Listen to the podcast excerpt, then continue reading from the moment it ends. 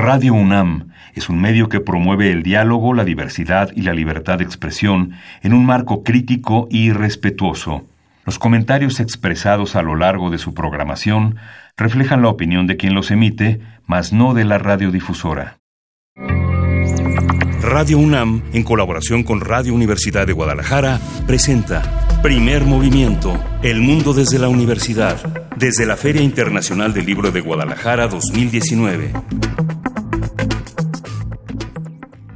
Hola, buenos días. Hoy es lunes, lunes 2 de diciembre y estamos aquí en primer movimiento en la cabina de Radio Universidad de Guadalajara Berenice Camacho, buenos días. ¿Cómo, estás? ¿Cómo estás, Miguel Ángel Quemain? Así es, estamos en este que es el tercer día de actividades de la Feria Internacional del Libro en Guadalajara, que está en su trigésimo tercera edición. Ya son 33 eh, años que se lleva a cabo esta, esta feria. Bueno, eh, ¿qué podemos decir? Lo vamos a decir lo que podamos alcanzar a decir de este gran evento que reúne, eh, nos reúne a todos en torno a los libros, pues lo iremos compartiendo con ustedes, que nos hacen el favor de su escucha. Durante esta semana estaremos aquí, Radio UNAM, eh, en, en, el espacio, además de la Radio Universidad de Guadalajara, en este espacio que compartiremos durante toda esta semana. Y pues también es un gusto, Miguel Ángel, audiencia, eh, presentarles y a su, a su vez a quien, a quien nos hospeda en este espacio que tenemos en la FIL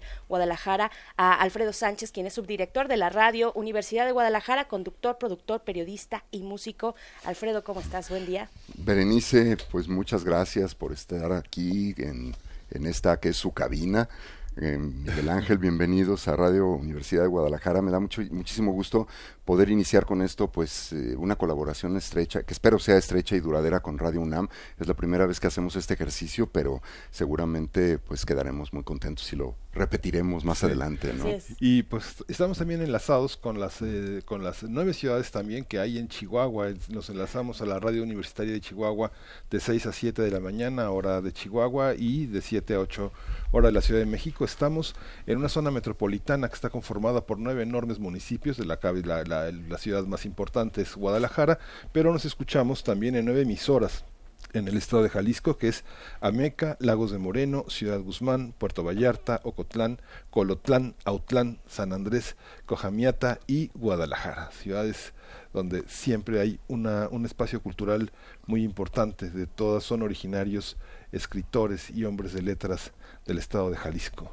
Así es, pero también estamos enlazados a la Radio Universidad de Chihuahua.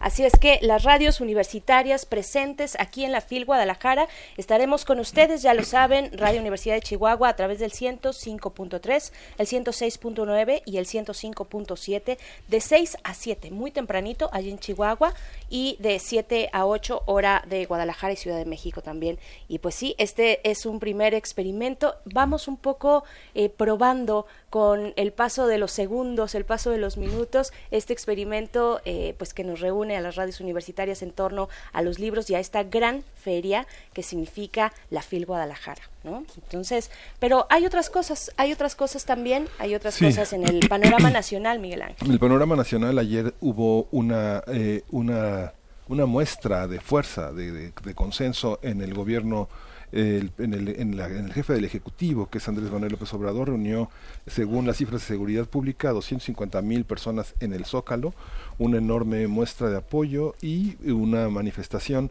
de cerca de 20 mil personas que se manifestaron en contra. Mucha gente decía que se trataba de un ambiente polarizado, pero 250 mil contra 20 mil, pues no es una no es una cosa polarizada, más bien es una cosa es un disenso significativo, importante que hay que considerar, pero el uno de los aspectos fundamentales que señaló el presidente de la República fue que democracia sin, sin militarización fue un cambio irreversible para 2020 fue el reconocimiento que la seguridad pública es la, es, la tarea fundamental del Estado y bueno, este pidió pidió la oportunidad, pidió el consenso de la gente. Así es, estamos en ese en esos tiempos, estamos ya cumpliendo eh, este año de gobierno, este primer año de gobierno de la administración de Andrés Manuel López Obrador, donde pues efectivamente son tiempos pareciera de pronto, pareciera que el llamado desde algunos espacios, de espacios que tienen la palabra, pareciera que a veces el llamado es a tomar postura, pareciera, pareciera eso y eso fue lo que vimos un poco el día de ayer, pero bueno, finalmente con este apoyo popular muy interesante que tiene el presidente Andrés Manuel López Obrador, era uno de los eh, panoramas que se, que, se interesaban, que se eh, mostraban interesantes, observar cómo llega este apoyo popular que durante la campaña y ya con los resultados del año pasado, pues fue eh, arrasador, ¿no? Fue muy importante y ha sido esta base de la legitimidad que tiene un presidente como Andrés Manuel López Obrador que no habíamos visto desde hace muchos años, ¿no, Alfredo? Efectivamente, fíjate que también habría que considerar que este gran, esta gran muestra de apoyo al presidente se dio en la Ciudad de México. Habría que analizar qué ocurre en el resto del país si, si este eh, digamos, este apoyo tan, tan generalizado también existe de la misma manera en el resto del país. Aquí en Guadalajara a veces decimos que hay, eh, por una parte, el México que, que, está representado por la Ciudad de México y el México que está representado por el resto del país, donde se dan matices distintos. Aquí en Guadalajara, por ejemplo, sí se da con, con, mucha intensidad una oposición fuerte al, al, gobierno de López Obrador, pero pues también hay sin duda un enorme apoyo popular que se ha manifestado no solamente lo que ocurrió ayer en, la Ciudad de México, sino de muchas maneras y desde las propias elecciones, ¿no? Digo, una legitimidad que es indudable, ¿no? Sí, aquí lo, interesante de observar es que si bien la Ciudad de México reúne a un conjunto de gentes, también reúne a un conjunto de avances legislativos que permea todo el país. Entonces, la ciudad como asiento de los poderes también representa la discusión legislativa que permea todas, ¿no? Es como si la gente que se manifiesta en la ciudad, las mujeres, este, los trabajadores, permeara en lo legislativo a todo el país. ¿no? Hoy estamos discutiendo la aplicación de un código penal, este, toda una serie de reformas en materia de salud. Es, es, es, es interesante cómo esas multitudes que uno ve representadas por personas tienen una gran representación en, en la ley. Y sobre todo después de todas las reformas que se hicieron desde 1998, que ya estaba este, toma, la toma de posesión de un partido de oposición en la ciudad que, le dijo adiós a esa a esa ciudad prisada. Este es, es, es, significativo no todas las materias de avance en términos de seguridad de desarrollo social es algo que, que, permea. Hay un hay un país panista no hay un país de derecha hay un país que se resiste que quiere ser religioso que quiere volver a las que quiere derrotar a Juárez, ¿no? Pero hay otro país que este que mira que mira adelante, ¿no? Bueno, y, imagínate, además 250 mil personas que se reunieron ayer no son poca cosa, eso hay que decirlo. A mí me gustaría saber y preguntar, pues, ¿cómo vamos haciendo el diálogo? ¿Cómo vamos formando puentes, no? Por supuesto que la Ciudad de México tiene estas características, es el centro de los poderes de la Unión, pero, pero bueno, eh, eh, eh, dentro de cada uno de los estados de la República hay, hay, hay cuestiones muy locales que es interesante ver cuáles son esos procesos, cómo se van gestando esos procesos desde lo local. Por supuesto, el impacto que puede tener la Ciudad de México eh, de entrada desde las leyes de la Federación eh, es, es, ahí más está más que presente, pero sería interesante saber cómo hacemos un puente, cómo hacemos un diálogo, cómo observamos. La Ciudad de México es, es un estruendo también de comunicación y se deja escuchar a lo largo de la República, pero cómo sería la inversa eh, o incluso entre estados, cómo se da la comunicación, porque además, bueno, no podemos fiarnos en, nada más de las redes sociales donde se vierten muy pocos, ¿no? O sea, vaya, es una muestra mínima, no podemos fiarnos de lo que está ocurriendo ahí porque eh, tiene que ver con temas de conectividad, con otro tipo de situaciones. ¿Cómo? ¿Cómo nos entendemos? Bueno, y ahí es donde está bien polarizada también la cosa, ¿no? se ve un contraste muy fuerte, muy radical entre quienes están a favor y quienes están en contra y defienden sus posturas. Y, y bueno, sobre todo, por ejemplo, en Twitter, que es pues la plataforma más eh, polémica en ese sentido. ¿no? Pero sigue siendo un espacio bien pequeño. y este ejercicio de radios universitarias unidas me parece, me parece que es el, el, buen espacio para hacer esta reflexión, ¿no? Donde nos tomamos el tiempo de decir, bueno, vamos con calma y vamos analizando lo que está ocurriendo. Hay que revisar muchas cosas. Y fíjate, Alfredo, que a mí me tocó venir a la segunda feria. A la segunda feria este, tuve la fortuna de venir. Y me, me, preguntaba, este fin de semana, me preguntaba, ¿qué, qué hizo posible que la feria de Guadalajara fuera una de las ferias más importantes del mundo? ¿no? Sí. Y yo creo que es la pregunta, la respuesta es muy simple, ¿no? Este, se quiso hacerlo, se quiso hacerlo.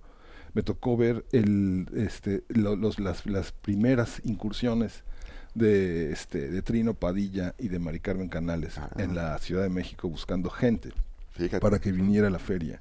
ya organizamos una primera feria, pero ¿por qué no, por qué no pasa en Tlaxcala? ¿Por qué no pasa en Querétaro? ¿Por qué no? Digamos, es el poder de una universidad y la voluntad de unas personas, ¿no?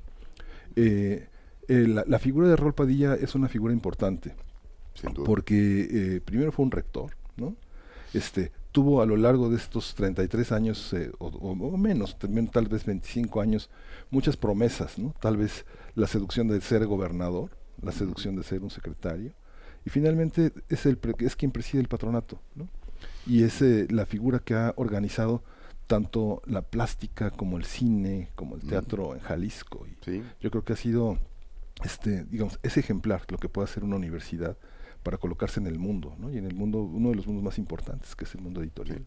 Sí, sin duda, hay, hay un, montón de cosas que se han hecho. Fíjate que estamos cumpliendo en, este, en estos días 25 años de que se constituyó la red universitaria que fue la descentralización de la universidad que permitió que se construyeran centros universitarios en, en, los diferentes, en las diferentes poblaciones del estado de Jalisco, una, una descentralización que empezó hace 25 años precisamente cuando Raúl Padilla fue rector y que pues él fue realmente el iniciador de, ese proyecto, no solamente ese proyecto de la FIL, sino muchas otras cosas como la red. Estamos cumpliendo estos 25 años ahora y fue pues en realidad una transformación muy poderosa de, de, lo que significó la Universidad de Guadalajara y de lo que está significando en estos días ahora, ¿no? Por ejemplo, el, hecho mismo de que estemos transmitiendo en este momento a nueve emisoras eh, es, una red única, yo, yo diría no solamente en México, sino, sino seguramente en América Latina, ¿no? No sé si haya otra red creo que no con esas características. Somos nueve emisoras que cada una de ellas no es una repetidora de la, de la programación que hacemos en Guadalajara, sino que cada una es independiente, autónoma, tiene su propia programación eh, que responde a las necesidades regionales de, cada uno de los lugares, ¿no? Y, y pues esto ha sido posible gracias precisamente a la creación de la de la red que está cumpliendo 25 años eh, en estos días, ¿no? Entonces, es parte de un proceso muy, muy largo que incluye muchos elementos. Ahora pueden ustedes ver, si, si se dan una vuelta aquí en Guadalajara, el Centro Cultural Universitario que se está gestando, ya, ya tiene todos estos nuevos teatros, esta cineteca de la universidad, un montón de cosas, que es un proyecto muy, muy grande y que pues eh, todavía todavía da para mucho más.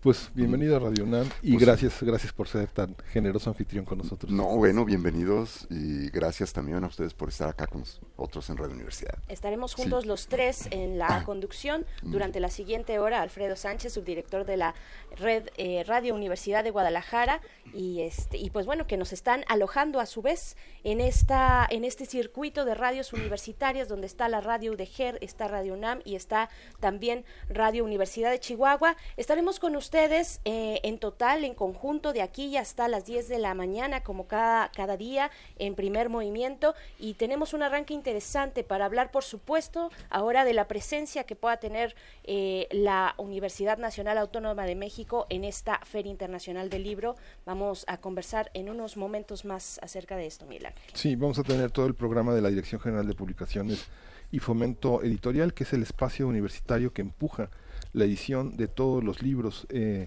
en esta gran casa de estudios. Eh.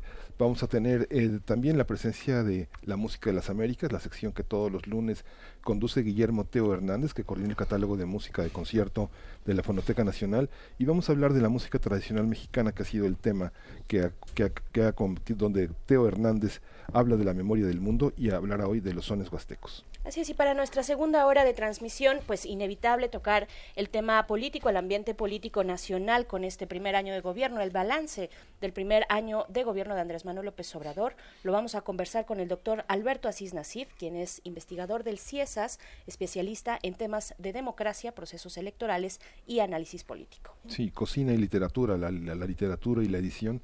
Vamos a tenerlo en el tema Libros al Gusto en la FIL de Guadalajara.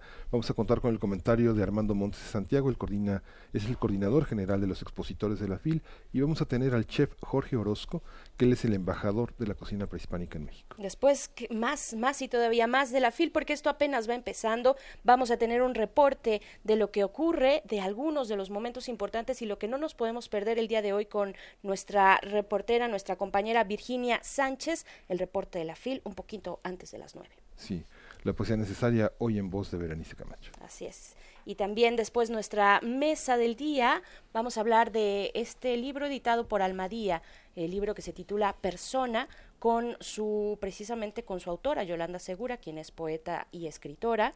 Eh, poemas y, artículos suyos, eh, pues han sido, eh, han aparecido en diversas revistas y antologías. Cursó el Seminario de Producción Fotográfica 2017 en el Centro de la Imagen. Estudió la maestría en Letras Latinoamericanas por la UNAM y actualmente realiza el doctorado en Letras también en la UNAM. Los lunes tenemos una sección que se llama Biosfera en Equilibrio y la dirige Clementina Equigua y es la colaboradora de Primer Movimiento para hablar sobre lo que se desarrolla hoy en Madrid, la COP25. Se reúnen toda una serie de especialistas, de activistas, de científicos en torno al cambio climático y bueno, arrancamos Primer Movimiento vamos a ir con nuestro director, que es eh, Benito Taibo, que está, que está aquí con nosotros y que también es, es, es anfitrión y huésped también de, esta, de este espacio. Muy buenos días a todos. Es un inmenso privilegio poder hacer esta eh, colaboración, coproducción con la Universidad de Guadalajara. Este es un experimento que esperemos que sea muy fructífero y que dure muchos años más. De verdad, gracias Alfredo, gracias a todo el sistema de radio de UDG. Ah, comienza la FIL y se vuelve una maravillosa vorágine. Ah, yo siempre digo que es una suerte de isla de pensamiento crítico, debate, inteligencia en medio de un mar de barbarie. Entonces, por nueve días, eh, la Feria Internacional del Libro de Guadalajara se convierte en este espacio privilegiado donde caben todas las voces, donde todas las voces son escuchadas. Ayer, sin ir más lejos, en medio de los pasillos de la FIL, hubo una pequeña manifestación ah, contra la injerencia norteamericana en Bolivia mientras eh, se presentaba la revista de la universidad eh, dirigida por Guadalupe Nettel, en donde se hablaba de los feminismos, una revista indispensable que no se pueden perder, mientras ah, se hacía una mesa redonda de amigos de David Huerta, mientras, y si ustedes se acercan por aquí, ah, la verdad es que uno no sabe qué, qué, decidir frente al programa tan vasto, tan espectacular, tan impresionante de cosas. De repente uno no sabe qué hacer o si entrar a un salón, salir corriendo y entrar a otro hasta que las fuerzas no se acaben con nosotros. Javier Cercas presentaba su libro y hablaba en realidad del otoño catalán. Bueno, por supuesto. Eh, Javier Cercas, ganador del premio Planeta con su nueva novela llamada Terra Alta, ah, que, tiene como reminiscencias gallegas y sin embargo tiene que ver con la parte eh, del Ebro en Cataluña. Ah, Javier Cercas es un personaje francamente indispensable. Su novela Soldados de Salamina es, es, una de las grandes novelas eh, españolas del siglo XX. También andaba por ahí Muñoz Molina, mm. se presentó uh, Siri Huptek con Recuerdos del Futuro. Esta es un novelón, no se lo pueden ustedes perder, editado por Seix Barral, entre otras muchas cosas. Eh, Bernardo Fernández y Francisco Hagenbeck presentaron eh, la tarde de ayer no es cierto, ya, ya llevamos dos días. Sí. Hoy eso fue, el tercero. Antes, eso fue, sí, fue el primer día, el, sábado. El, sábado. el, el, Inchi de Francisco Hinojosa. Sí, bueno, pero ¿qué día es hoy? oye, ayer también se presentó la revista Lubina de la Universidad de Guadalajara, que trae un suplemento muy importante de poesía de la India, que es el invitado de honor de la FIL de este año. Y bueno, como dices Benito, ni para dónde mirar, o mira uno y para dónde meterse. Ya me acordé, fue el sábado, Francisco Hagenbeck y, Bernardo Fernández presentaron su mm. novela gráfica Matar al candidato mm. a 25 años del asesinato de Luis Donaldo Colosio en Lomas Taurinas. editado por Sexto Piso, que es francamente impresionante. Yo solo estaba, pasaba por aquí para, para agradecer a los amigos y compañeros de la UDG y para agradecer a todo el equipo de Radio NAM que siempre hacen un enorme y maravilloso esfuerzo para llevar a nuestra audiencia en México y por medio de Internet al mundo entero ah, los esfuerzos de la universidad, de las universidades públicas de este país, que son ese semillero de conciencia crítica, de debate, en donde se está planteando las posibilidades del futuro. Así que muy buena semana a todos mucho primer movimiento y mucha colaboración con Radio UDG. De parte de Radio UDG, un agradecimiento, Benito, por esta colaboración y pues aquí estaremos toda la semana. Encantado. Gracias, gracias, Benito Taibo. Miguel Ángel Berenice. Gracias, Vamos a ir con música y vamos a ir con la música de la, de la Universidad de Guadalajara que está en esta feria que está en esta feria de libro, pero vamos a empezar con Neptuna. Vamos a empezar con Neptuna que se llama esto Danza de Fuego, Dance of Fire.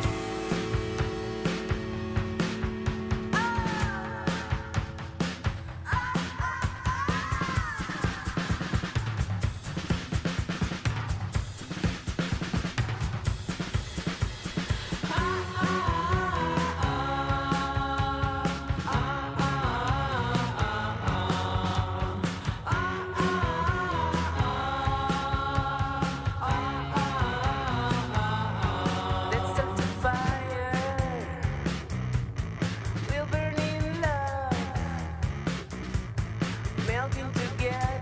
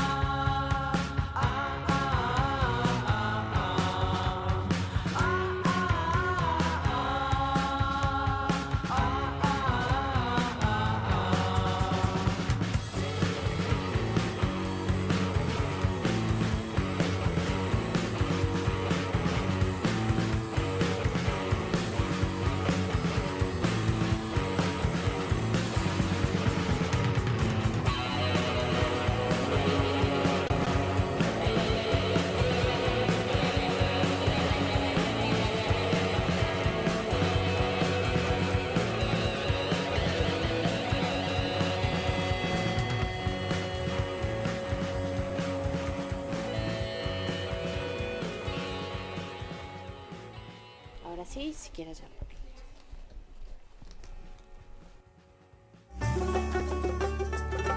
Primer movimiento, El mundo desde la universidad, desde la Feria Internacional del Libro de Guadalajara 2019.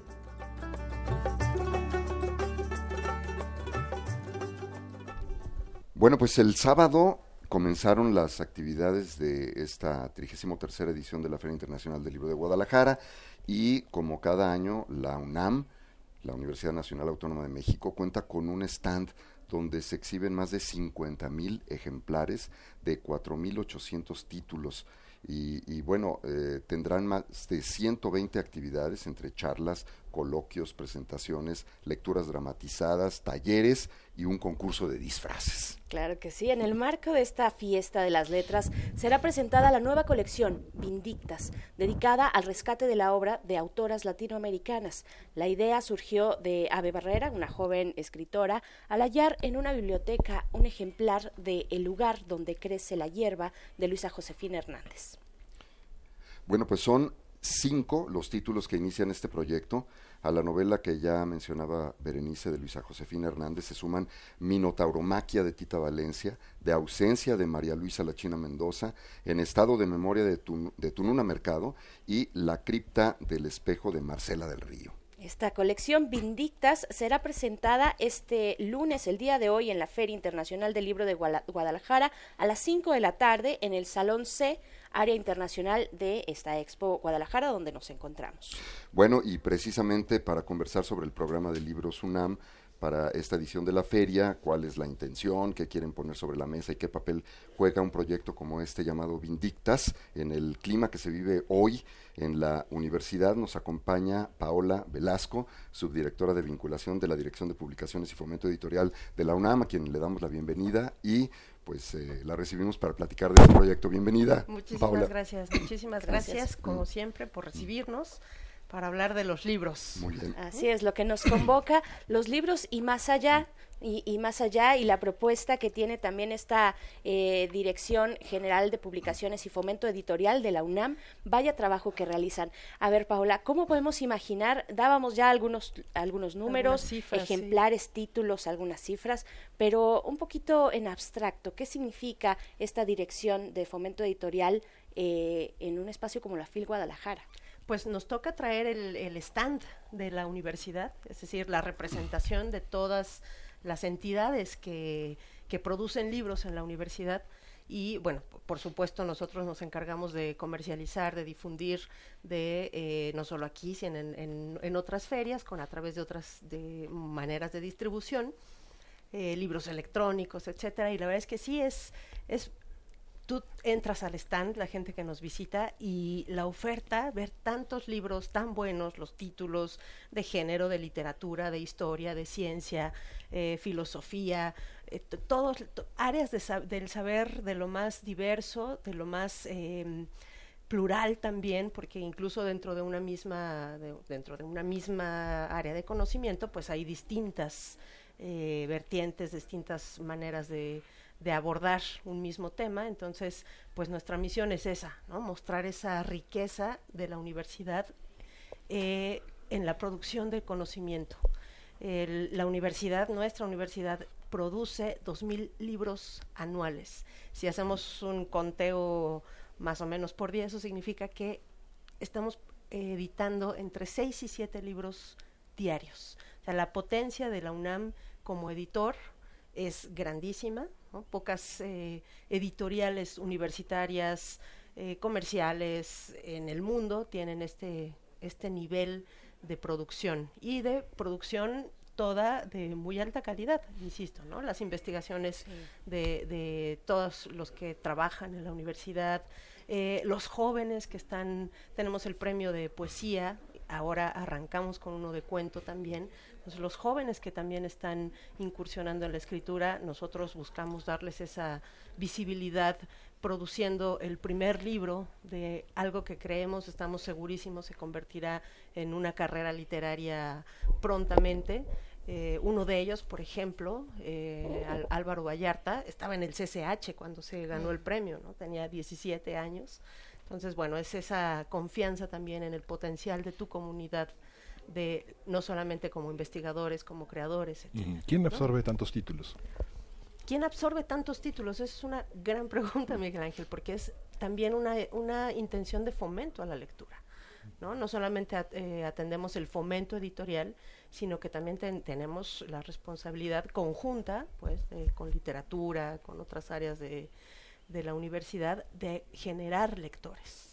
Entonces también esta, esta voluntad de, ahora que mencionábamos las cifras, 600 novedades, eh, 4.800 títulos, poner los libros eh, a disposición de los lectores también es una manera de generar lectores, de hacer fomento a la lectura, que la gente sepa que sí hay eh, materiales para ellos, ¿no? o sea, así sea el tema más duro de ciencia o de economía más pesado, más denso, a el libro de, de cuento, de poesía, de aforismos eh, más, eh, ¿qué sería? Como más cercano a un público mayor.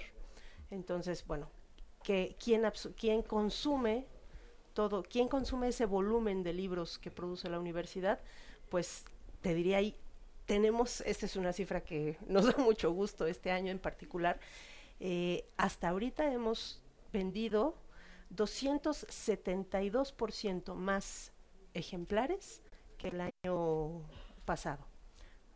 Este, en, los, en este primer fin de semana de la feria. 272% con respecto a la feria con respecto a la feria anterior. Ah, Entonces, eso también, nosotros como editores, la verdad es que confiamos, digo, uno también escribe y uno piensa así como, bueno, tantos libros, ¿no? Es una pregunta que siempre nos hacemos. ¿Quién consume tantos libros?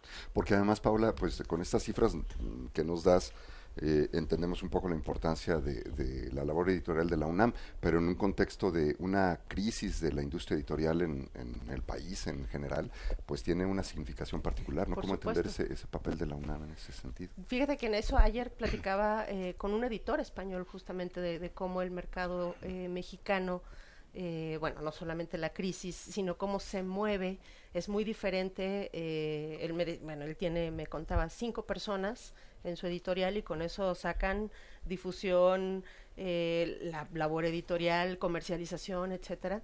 Entonces, em, pues es asombroso, pero pues lo, lo manejan efectivamente como una pequeña empresa, y eso acá en México a veces, bueno, vemos editoriales nacer, morir, eh, y en ese sentido, pues que la universidad, con todo el respaldo, toda la fuerza institucional que tiene, pueda ofrecer a los lectores esto, o sea, que, que una, un abanico de ediciones formidable, permanente, es, eh, insisto, para nosotros también una manera de hacer fomento a la lectura, de permitir el acceso a los libros, o sea, que no tengas que andar buscándolos en, o simplemente decir, bueno, es que de eso no hay nada. No, sí hay, ahí está.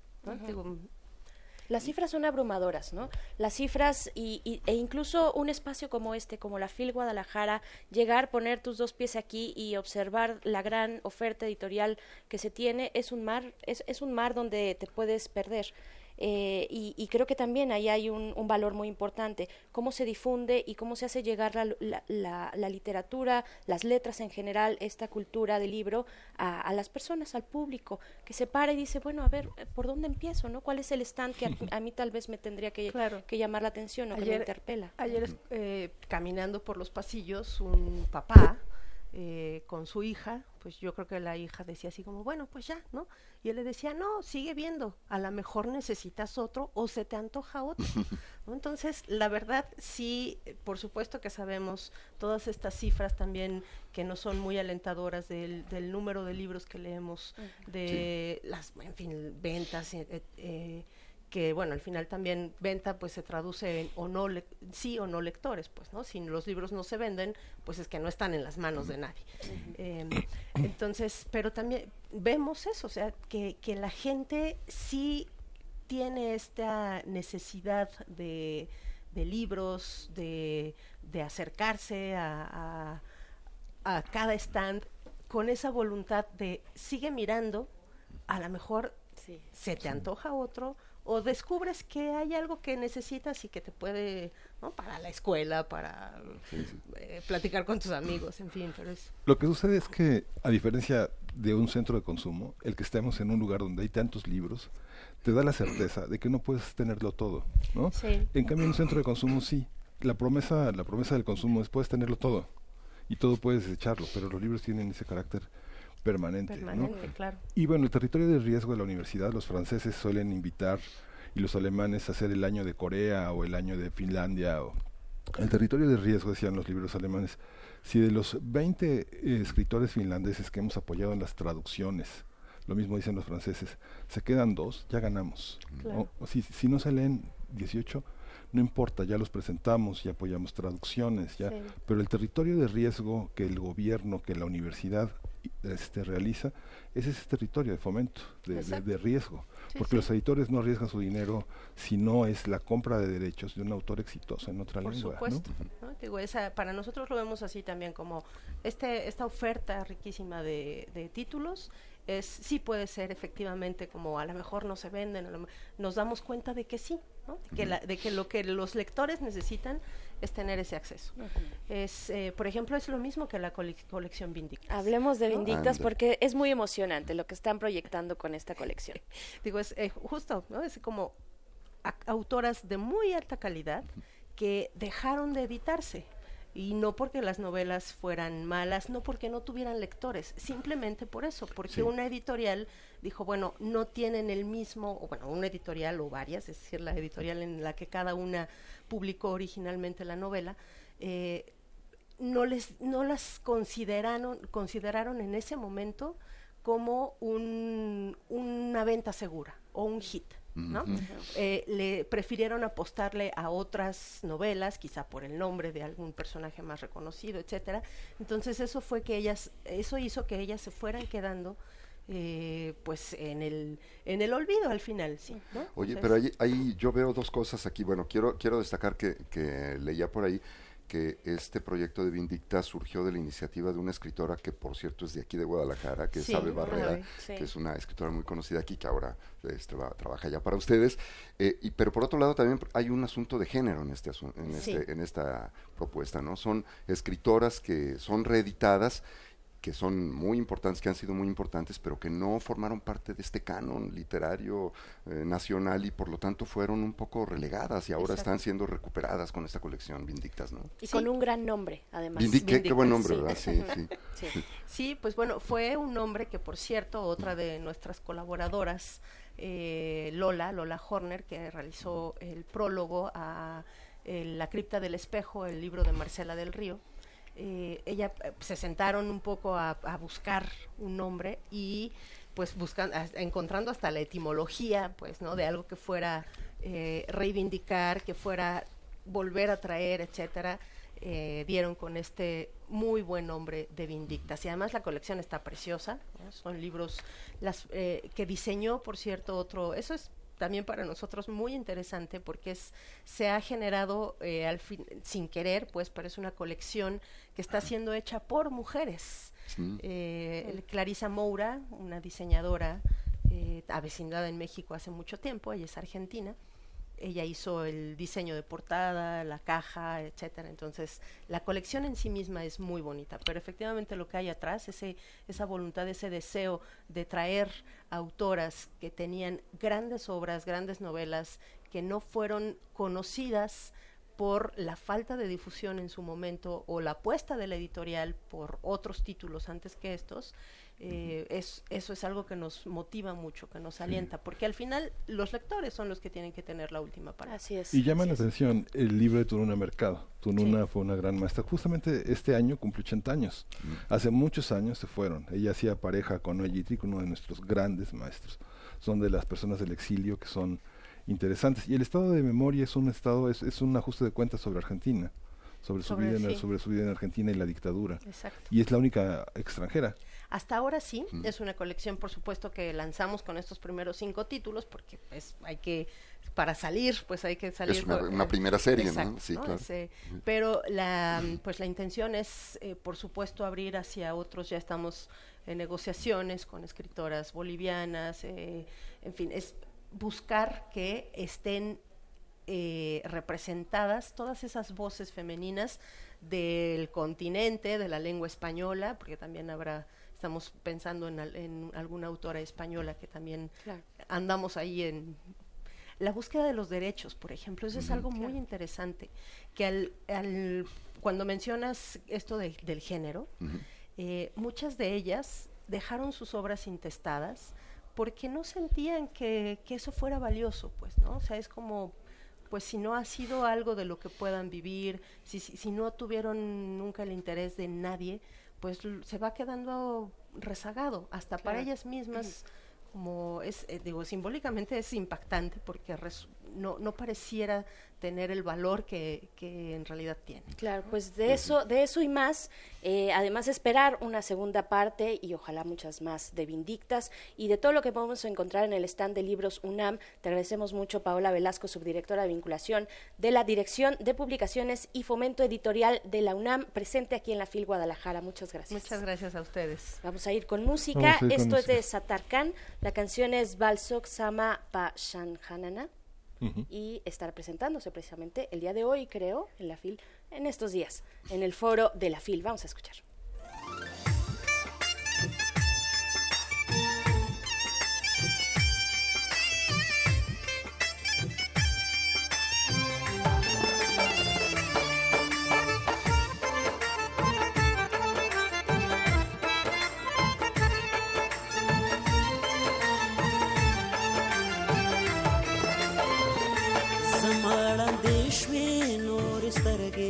பணம் வானாடவே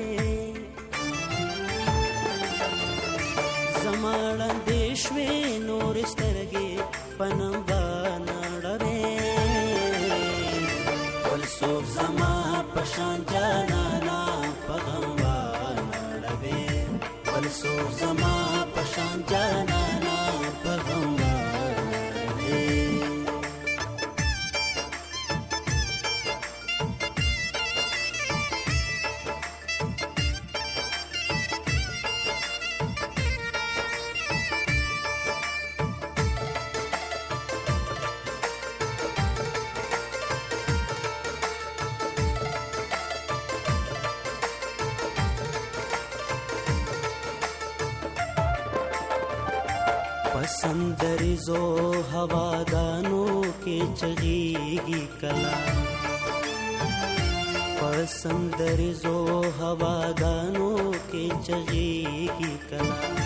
د خیال توتی چې د خپل درد په علم باندې د خیال توتی چې د خپل درد په علم باندې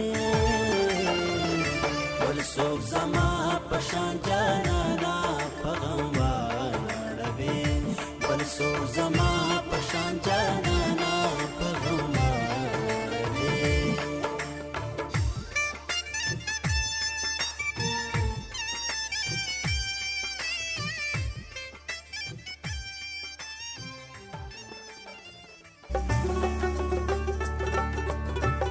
Internacional del Libro de Guadalajara 2019. Que nuestras vidas sean libros abiertos.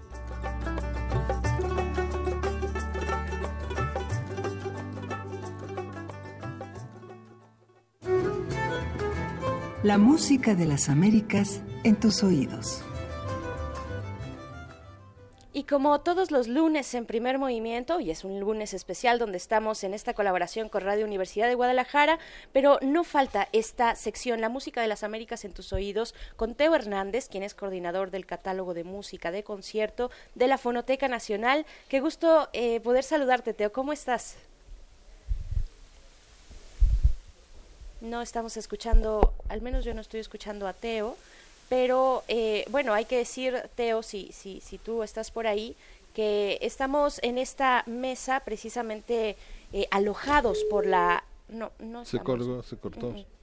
Estamos alojados por la Radio Universidad de Guadalajara, de, hecho en la presencia de Alfredo Sánchez, quien, con quien estamos haciendo la co-conducción en esta ocasión eh, por parte de la Radio Universidad de Guadalajara. Eh, Teo Hernández, ¿estás por ahí? Sí, aquí estoy ya. Ah. Teo, te saludamos con mucho gusto en esta que es tu sección. Ahora nosotros decíamos alojados aquí en la FIL Guadalajara con la radio de la UDG. ¿Cómo estás? Muy bien, muy bien, muchas gracias y con gusto de que también nos estén oyendo allá en Guadalajara. Pues sí, nos están escuchando en Guadalajara, como siempre también en Chihuahua. Son varias las emisoras que reciben esta transmisión, esta señal de la Radio Universidad de Guadalajara y pues te escuchamos para saber un poco de eh, pues esto que, nos traes el día de hoy en esta sección tuya, eh, que además ha sido muy exitosa, Teo Hernández desde la Fonoteca Nacional, hoy para hablar de los sones huastecos.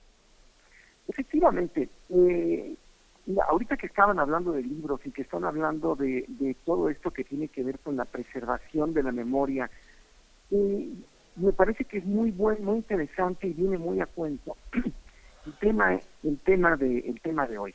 El tema de hoy es cómo se preserva la, bueno, bien lo dijiste, eh, vamos a hablar de sones, pero cómo se preserva y qué debe de preservarse de lo que nosotros tenemos ¿Y qué entendemos por, por memoria, no por patrimonio? Digamos que en la cuestión de las grabaciones existen básicamente como, como dos grandes rubros. Uno, los discos editados y las grabaciones que no están editadas. Dentro de los discos editados tenemos esta enorme cantidad de, este panorama de todas las grabaciones comerciales que existen, que bueno, con el paso del tiempo, por ejemplo, los, los años, los discos de los primeros años, 1900 1910, 1920 son muy difíciles de conseguir algunos y ahí hay cosas que, aunque hayan sido editadas y hayan sido lanzadas comercialmente, se han perdido. Pero hay una cantidad de grabaciones que han sido hechas por aficionados o por profesionales a lo largo de la, de la historia de la grabación que son sumamente importantes. Una de esas grabaciones, eh, digamos, registros más importantes es esta que vamos a presentar, que vamos a presentar ahora. La Fonoteca Nacional se dedica a, preservar eh, la memoria sonora de México y hay varias, varias eh, colecciones, digamos, que han sido acreedoras a diferentes distinciones eh, a nivel internacional. Lo que estamos hablando es una distinción que, que tiene que ver con el resguardo de los y de lo, de lo, de lo sonoro. Se llama no de, de lo sonoro en particular, pero de la memoria del mundo en, general. Se llama, eh, y esta distinción a la UNESCO, se llama Memoria del Mundo y está dada para México. En la Fonoteca Nacional se ha hecho la labor para rescatar varios acervos e inscribirlos dentro de esta memoria del mundo México. Entonces, por ejemplo, el acervo de Thomas Stanford ya está inscrito aquí, el acervo de Enrique Yurchenko, el acervo de Raúl Helmer, todo esto que tiene que ver con la música eh, tanto tradicional como indígena mexicana. También existen en, esta, en esta, digamos, serie de, serie de resguardos que se hacen importantes, la memoria del cine mexicano, que también ya es memoria del mundo, aunque la Fonoteca no, no tramitó este, este que le dieran esta, esta distinción, sí la Fonoteca resguarda la memoria del cine, cine mexicano. También están varios programas, el programa de Quintitas, y un, y un programa de la ley de FOPA, que es el famoso programa eh, feminista, el primer programa Claro. feminista importante, que de hecho es de la UNAM, pero nosotros lo tenemos como a resguardo para poder este, ser centro de difusión. Pero dentro de esto existe eh, la memoria del mundo que se dio a tres investigadores que curiosamente ninguno de los tres era etnomusicólogo. ¿ya? Ilan Lieberman, mejor conocido como Beno, Beno Lieberman, Enrique Ramírez de Arellano y Eduardo Llereña. Estos tres investigadores fueron recorriendo con lo mejor de la tecnología eh, que se encontraba en el momento, y esto es una cosa, un elemento muy importante a destacar, utilizaron los mejores micrófonos, los mejores cables, fueron los primeros que empezaron a hacer grabaciones digitales en México, que ocurrieron gran parte del país, eh, registrando la música tradicional mexicana. Por música tradicional mexicana vamos a entender esta música que ya forma parte propia de las comunidades y que de alguna forma es, es libre y se usa libremente dentro de la comunidad y le da una identidad. Por eso hablamos de música huasteca, De música de, algunos lugares de Jalisco, música de Tierra Caliente. Entonces, eh, es muy importante eh, atender a esta, a esta música.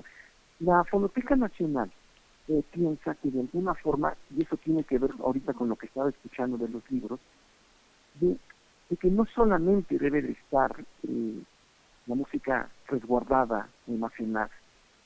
Ahorita ustedes comentaban, por ejemplo, que realmente cuando se leen los libros es cuando se, entiende que están funcionando, ¿no? No solamente cuando se compran. Pues de alguna forma la música que nosotros tenemos en la fonoteca, cuando la gente la vuelve a escuchar, es cuando realmente se está cumpliendo este, este ciclo de preservación. Claro, claro. Teo, y vamos a escuchar, bueno, eh, en todo este contexto que nos das, tenemos dos oportunidades de escuchar eh, algo que nos vas a compartir. Vamos a escuchar la primera, el primer audio.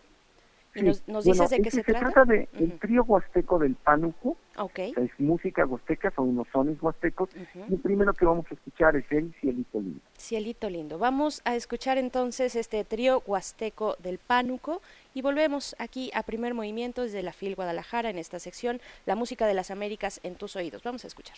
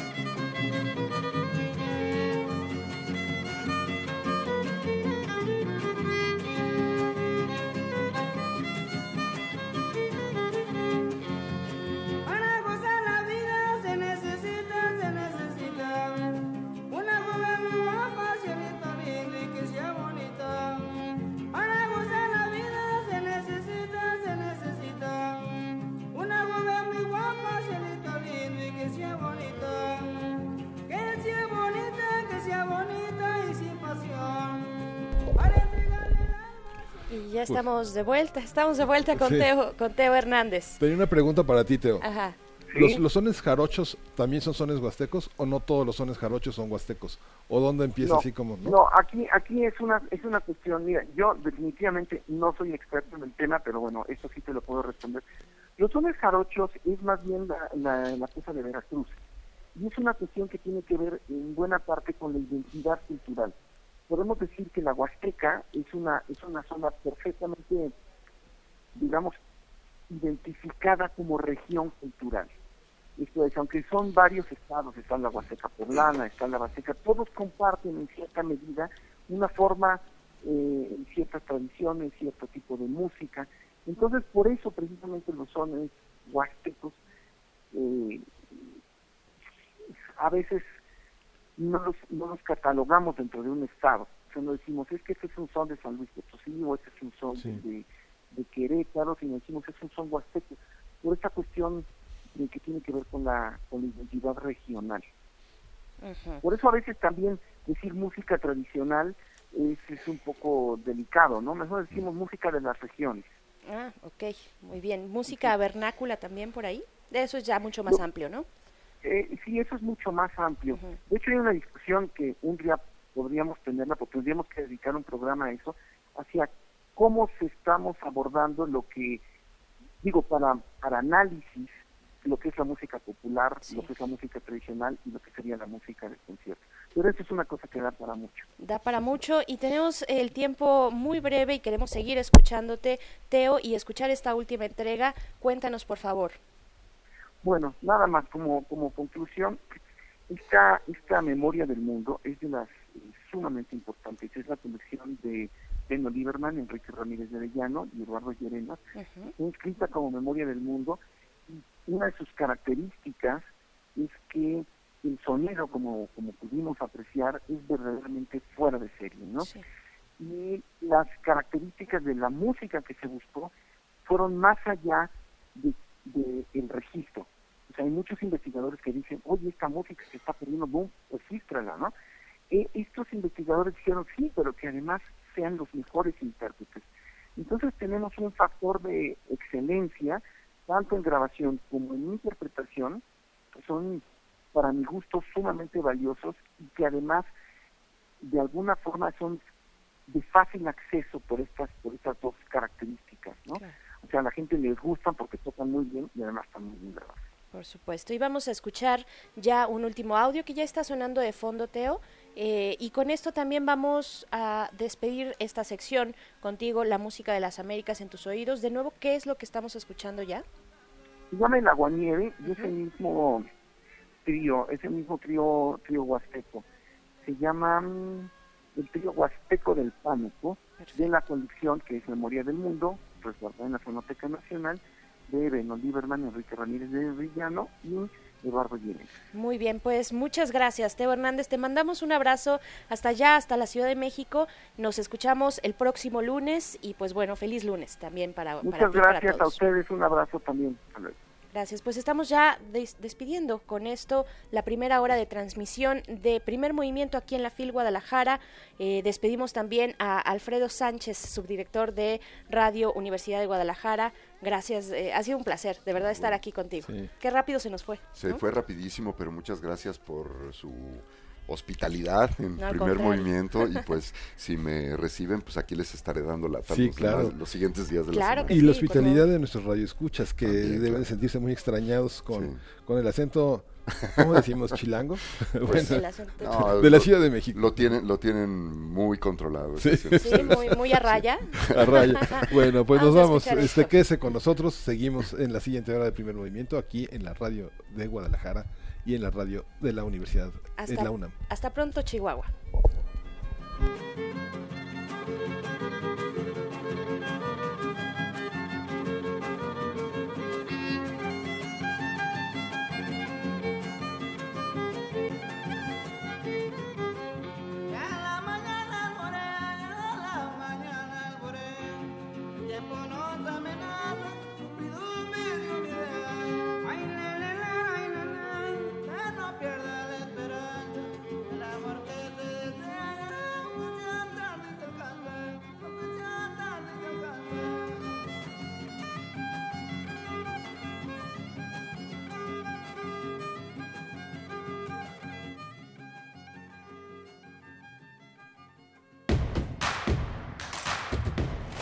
Síguenos en redes sociales. Encuéntranos en Facebook como Primer Movimiento y en Twitter como arroba PMovimiento. Hagamos comunidad.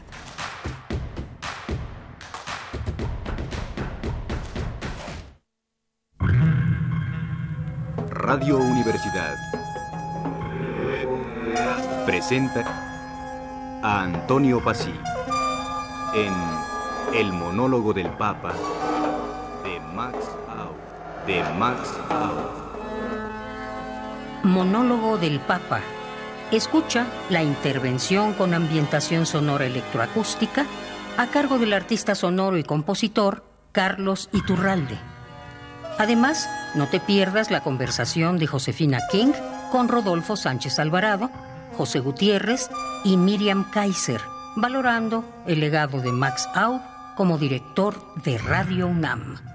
Dentro del ciclo, revisiones e intervenciones a la obra de Max Au en México. Sábado 7 de diciembre a las 17 horas por el 96.1 de FM. Radio UNAM, Experiencia Sonora. La Ciudad de México tiene una nueva ley de participación ciudadana. Conviértela en tu herramienta de decisión. Más recursos para el presupuesto participativo. Opinión sobre las determinaciones de la jefatura de gobierno y de tu alcaldía. Decisión sobre la permanencia en el cargo de personas electas. Más información en www.ism.mx. Son tus derechos. Ejércelos con tu opinión y voto. Con participación todo funciona. Instituto Electoral Ciudad de México. Siempre hemos escuchado que hay que lavarse las manos antes de comer y después de ir al baño. Que ante una emergencia no corro, no grito y no empujo. Que la basura se separa. Que antes de entrar, deja salir. Que todos y todas tenemos los mismos derechos. Y también debemos saber que la prueba del VIH es gratuita, segura y confidencial. Solicítala en tu unidad de salud. Visita www.gov.mx diagonal Sencida. Sencida, Secretaría de Salud. Gobierno de México. Este programa es público ajeno a cualquier partido político. Queda prohibido su uso para fines distintos a los establecidos en el programa.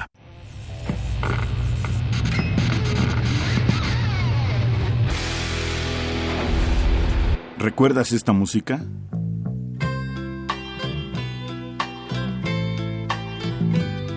Strobe lights beam, create streams, walls move, minds do too. On a warm San Franciscan night,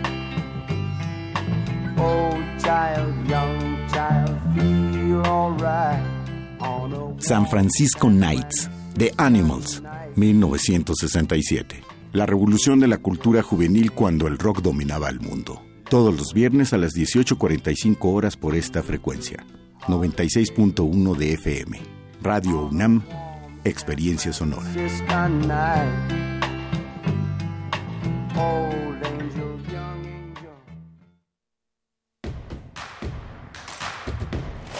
Encuentra la música de primer movimiento día a día en el Spotify de Radio UNAM y agréganos a tus favoritos.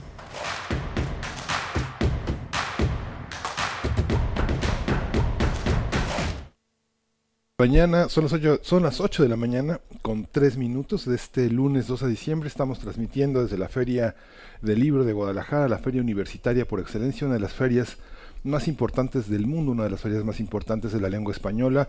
Y bueno, Radio Universidad de Guadalajara es nuestro anfitrión, son nuestros huéspedes también en Radio UNAM, en las frecuencias del 96.1 de FM y estamos en la radio, en la radio de G en el 104.3 FM.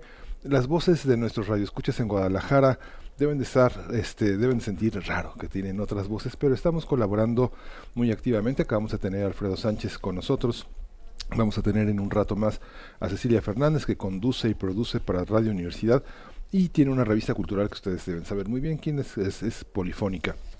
Ayer fue un día muy interesante, pero venimos de un resumen eh, muy importante de, la, de los últimos dos días de actividades en la Feria Universitaria del Libro. Se inauguró el día 30 de noviembre con la presencia del gobernador, del rector de la universidad, del presidente de la, del patronato de la UEDG, con la Secretaría de Cultura para entregar el premio Phil eh, de Literatura Romances a David Huerta. David Huerta es uno de nuestros grandes, grandes poetas. David Huerta inauguró su, su, su, presencia editorial con un libro publicado en la UNAM en 1972, El Jardín de la Luz. Y justamente el último libro publicado de David son Los Instrumentos de la Pasión. Son poemas que editó otra universidad, la Universidad Autónoma de Querétaro. Y bueno, ayer hubo una mesa muy interesante de la que nos hablará Virginia Sánchez, eh, pero este, no les adelantamos eh, mucho, pero bueno, David Huerta es uno de nuestros eh, grandes poetas. En 90 publicó, en 1987 publicó Incurable, lo reeditaron en 1999 y bueno, David Huerta es incurable. Fue una, una presentación muy importante donde hizo un discurso verdaderamente poderoso. Él no cree en el compromiso, los compromisos son parte de un programa político, cree en la radicalidad de la poesía y en la manera de hablar. Y bueno, estamos en esta, en esta feria. Berenice Camacho, buenos días. Buenos días, Miguel Ángel Quemain. Gracias por seguir en esta transmisión especial de Radio UNAM desde, en esta ocasión, además del 96.1 de FM, donde cotidianamente transmitimos desde la Ciudad de México, pues ahora aquí desde la FIL en Radio UDG en el 104.3 y nos enlazamos también, como es costumbre, con la radio Nicolaita, también en el 104.3. Saludos hasta Morelia, estamos llevando pues lo que podemos al vuelo y con la profundidad que, que, nos da el tiempo acercarnos a momentos importantes de esta Feria Internacional del Libro de Guadalajara. Eh, tenemos, bueno, hablabas ya de este premio de la FIL de Literatura en Lenguas Romances, eh, pero hay otros, muchos homenajes, también está el Premio de Literatura Sor Juana Inés de la Cruz, el homenaje al bibliotecario, muy importante, el homenaje de caricatura a la Catrina, en fin, la, eh, el homenaje al bibliófilo José Luis Martínez, al mérito editorial, en fin, eh, esto solo para los premios, para los eh, las menciones importantes necesarias en el contexto de esta FIL. Sí, el premio de periodismo cultural recayó en esta ocasión sobre por Adriana para Adriana Malvido. Lo va, va a estar presente Braulio Peralta, quien fue su editor en el periódico La Jornada y desarrolló trabajos muy importantes. Es un premio que reconoce a uno de los territorios del periodismo más ingratos, más olvidados y más difíciles y, que exige una gran voluntad, una gran pasión y una gran heterodoxia para poder hacerlo. Por supuesto. Y bueno, no nos alejamos eh, tampoco eh, seguimos con un ojo eh, muy pendiente de lo que ocurre a nivel político, a nivel de la realidad nacional. Vamos a tener una nota nacional acerca de este primer año de gobierno y, bueno, las el festejo, esta ceremonia, este festival que hubo en el Zócalo Capitalino el día de ayer y otras expresiones también a favor, en contra de esta gestión de Andrés Manuel López Obrador. Lo vamos a comentar en unos momentos más con el doctor Alberto Asís Nasif, investigador del Centro de Investigaciones y Estudios Superiores en Antropología Social, el CIES él es especialista en temas de democracia, procesos electorales y análisis político. Entonces, vámonos ya para allá con la nota nacional. Primer movimiento desde Radio Universidad de Guadalajara. Hagamos comunidad.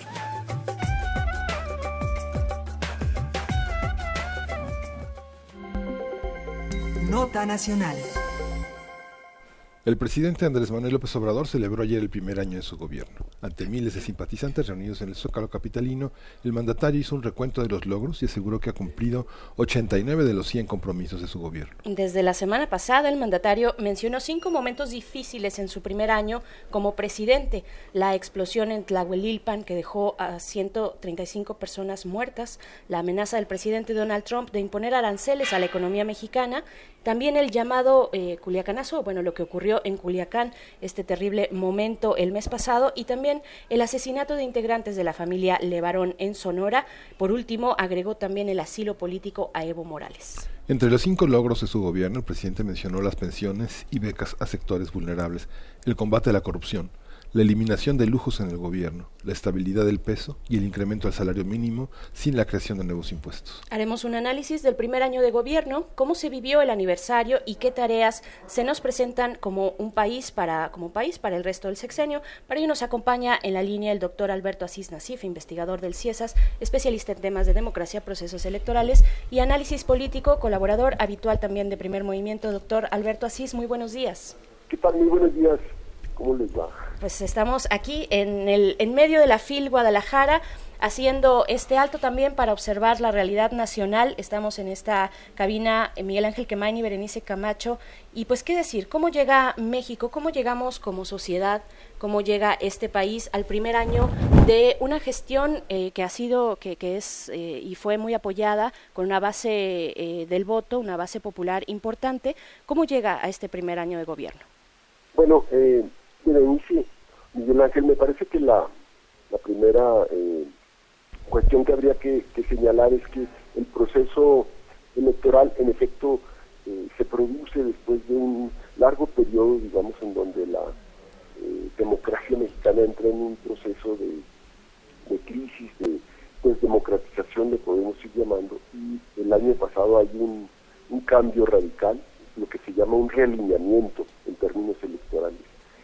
Y la toma de posesión exactamente hace un año, podemos ver lo que sucedió a través de estos 12, 12 primeros meses, y vemos que en efecto hay ya eh, cuatro eh, intervenciones del presidente, digamos, en términos de mensaje público, además de lo que sucede todos los días, las más de 200 conferencias mañaneras que ha dado a lo largo del año, pero habló el, a los 100 días, habló del, del aniversario electoral, habló el primer informe y ahora el primer año.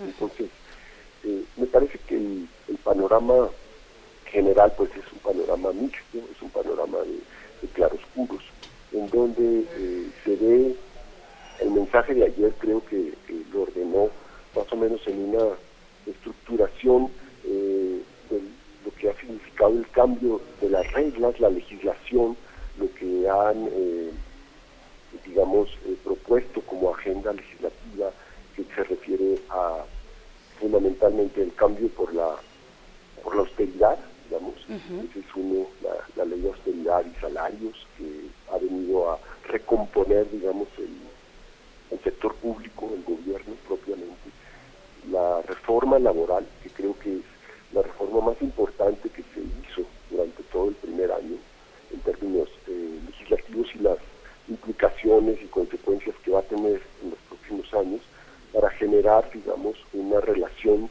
eh, laboral en torno a los contratos que tengan eh, vigencia y, vida de forma auténtica, que ya no haya esa simulación en la que hemos estado por, por años, ¿no? En donde se registra ahí un, un sindicato y hay este, nadie se entera, digamos los trabajadores no se enteran, eh, se deposita ahí en un, en un cajón, pero no hay realmente una relación eh, laboral eh, auténtica.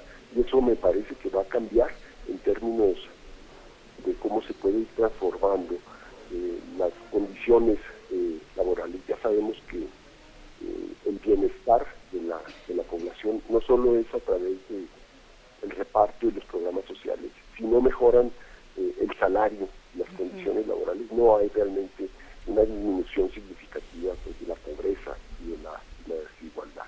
Entonces, eh, dio otros eh, cambios en términos de, de legislación, todavía faltan muchos, digamos, hay incluso algunos muy importantes pendientes, como esto de la, la legislación sobre la materia de las drogas, que al principio del sexenio eh, prometieron, y que ha quedado ahí un poco eh, rezagada esta, esta cuestión. Luego una segunda parte, digamos, del discurso, en donde fue presentando todos los, los repartos y los programas sociales, eso que tiene que ver, digamos, con una eh, cuestión muy importante en términos de su, de su plan de gobierno. Y yo diría, hay una tercera parte que tiene que ver con dos temas que quedan eh, pendientes y a deber, que uno es, por supuesto, el problema de la inseguridad y la violencia en un año que ha sido terriblemente eh, violento, que se considera ya eh, más violento. O cada año vamos en una espiral ascendente. este es el año más violento, este es el año más violento, y así hemos ido en los últimos años. Eh, y la otra cuestión pues tiene que ver con el, el no crecimiento de la economía, que son como los dos grandes pendientes. Y para terminar me parece interesante cómo el, el presidente pues más tiempo, en efecto, ya que hay todo un manejo de lo que ha significado, digamos, este, este primer año. Y dice, necesitamos otro año para asentar las bases del, del proyecto de gobierno, de la 4T, autollamada 4T, para de alguna manera eh, tener ya eh, los principales mecanismos de cambio en el, en el proceso. ¿no? Entonces, eh, incluso en las mediciones, en las encuestas de opinión, eh, la gente que pensaba, cuando le preguntan cuánto tiempo se necesita para exigirle resultados a este gobierno, pues al principio del año, en los primeros meses, digamos, el la mayoría de la gente pensaba en un año.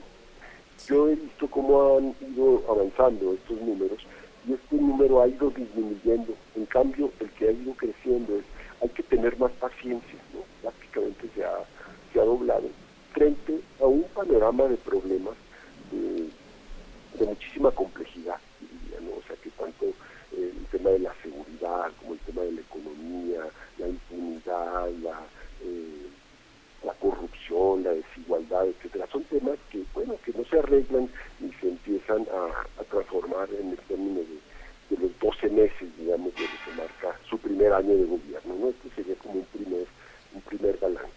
Es que la parte de la, la- la- la- una de las medidas que eh, tiene este primer año es la, el tema de la aceptación, ¿no? Mucha gente señalaba que los 80 mil personas que con el cierre de, su campaña, luego los 120 mil y ahora los 250 mil, un poco, no, no, con- no contradicen, pero sí complementan las posibilidades de tener un criterio en relación a las encuestas sobre su, sobre su popularidad. Esta visión de aceptación, como comentábamos en la mañana con el director, el subdirector de la red universitaria de Radio Universidad de Guadalajara, eh, es una percepción que pasa en la Ciudad de México, pero eh, la extensión, la amplitud de las medidas que se han tomado en el legislativo lleva a pensar que la extensión de su mandato eh, tiene redes amplias de influencia hacia el interior del país. Ahí, Alberto, ¿cómo, ¿cómo ves tú a este hombre en permanente campaña, marcando la agenda de los medios y este, haciendo a un lado esta parte tradicional que los gobiernos anteriores creyeron que se resolvía con anuncios en los periódicos y con spots de radio? Esta, esta parte la ves, ¿qué es lo irreversible de este, de este momento histórico? esta, este combate a la corrupción, esta voluntad de cambio, porque hemos visto en Latinoamérica que todos los grandes cambios positivos y, y, y benéficos se, se pueden revertir con un gobierno de derecha que, que gane las siguientes elecciones. ¿no? Me parece que aquí hay dos, dos partes. Lo que tiene que ver propiamente con el, el marcar la agenda y todo lo que es la, la red eh, o las redes sociales y los medios, y cómo es la, la vinculación que establece el presidente, eh, tanto con, con los públicos como con los medios.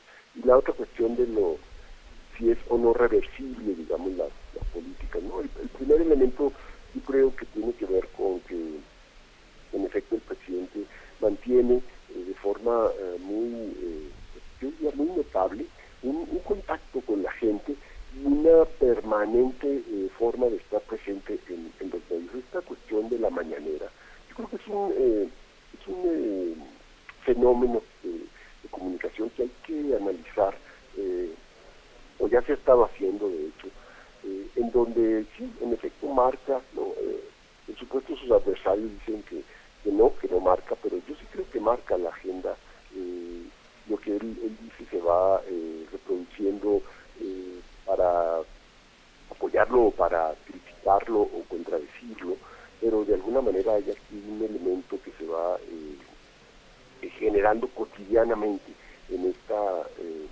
diría, este ejercicio que tiene por una parte, pues sí hay una personalización muy fuerte, finalmente es un, un sistema presidencial, pero al mismo tiempo hay un ejercicio de, pues, como de estar ventilando los problemas de rendición de cuentas, de estar opinando, diciendo, etcétera. Eh, a mucha gente, incluso eh, yo me podría yo incluir en ese grupo, nos parece que es excesivo y que eh, en términos de eficacia a lo mejor podría ser una vez a la semana o algo así, que el, ejercicio eh, diario pues es un poco, eh, me imagino que cansado para la gente que está cubriendo la fuente, pero al mismo tiempo le genera a los medios esa, fuente, que es el material, el material cotidiano ¿no? de estar estableciendo este, la, la opinión presidencial, que es una opinión muy importante, digamos, en el sistema y en el conjunto, digamos, de los eh, de, lo, que son los, eh, los mecanismos de información en el país. Al mismo tiempo, pues él no ha dejado de estar en esta suerte de, promoción y de campaña, de recorrer con diferentes grupos y sectores, ¿no? O sea, recorrió los hospitales rurales, luego ahora los sectores, los grupos indígenas, luego va a ir a, a la cuestión ya de, de, ver las obras que se están haciendo, etcétera. Entonces, sí es una eh, presencia permanente en diferentes partes del país. En algunas más que en otras, porque ahí está la estadística de a dónde ha ido más y a dónde ha ido menos, pero trata de, hacer esta cobertura. Y la, cue- la segunda cuestión, esto de el carácter, eh, en efecto yo no pienso que hay eh, nada, nada hay que sea irreversible y lo vimos, ¿no? Es decir, este, el caso de,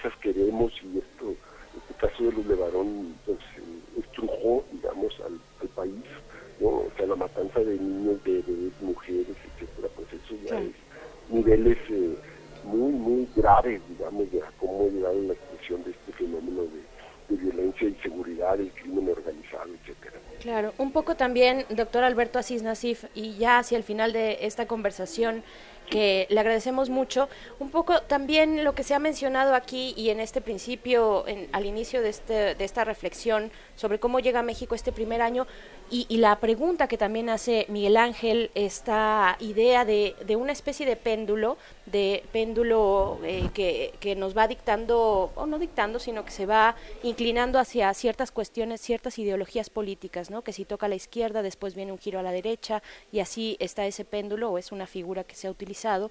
Pero yo quisiera eh, decir, eh, vaya, expresamente sobre la importancia de tener también la mayoría en el Congreso, porque este paquete viene completo, digamos, no solamente es por supuesto el impulso de Andrés Manuel López Obrador, pero todas estas banderas políticas que incluso tuvo en, durante la campaña como eh, combate a la corrupción, paliar la pobreza y, dar mayor seguridad, eh, erradicar, digamos, estas condiciones de violencia en la que nos encontramos, tam- tampoco es, eh, eh, eh, digamos, no es, no es tan sencillo, se tiene que lograr una mayoría como para reformar la Constitución dentro del Congreso, ¿no? Ese es un elemento también importante, ¿no?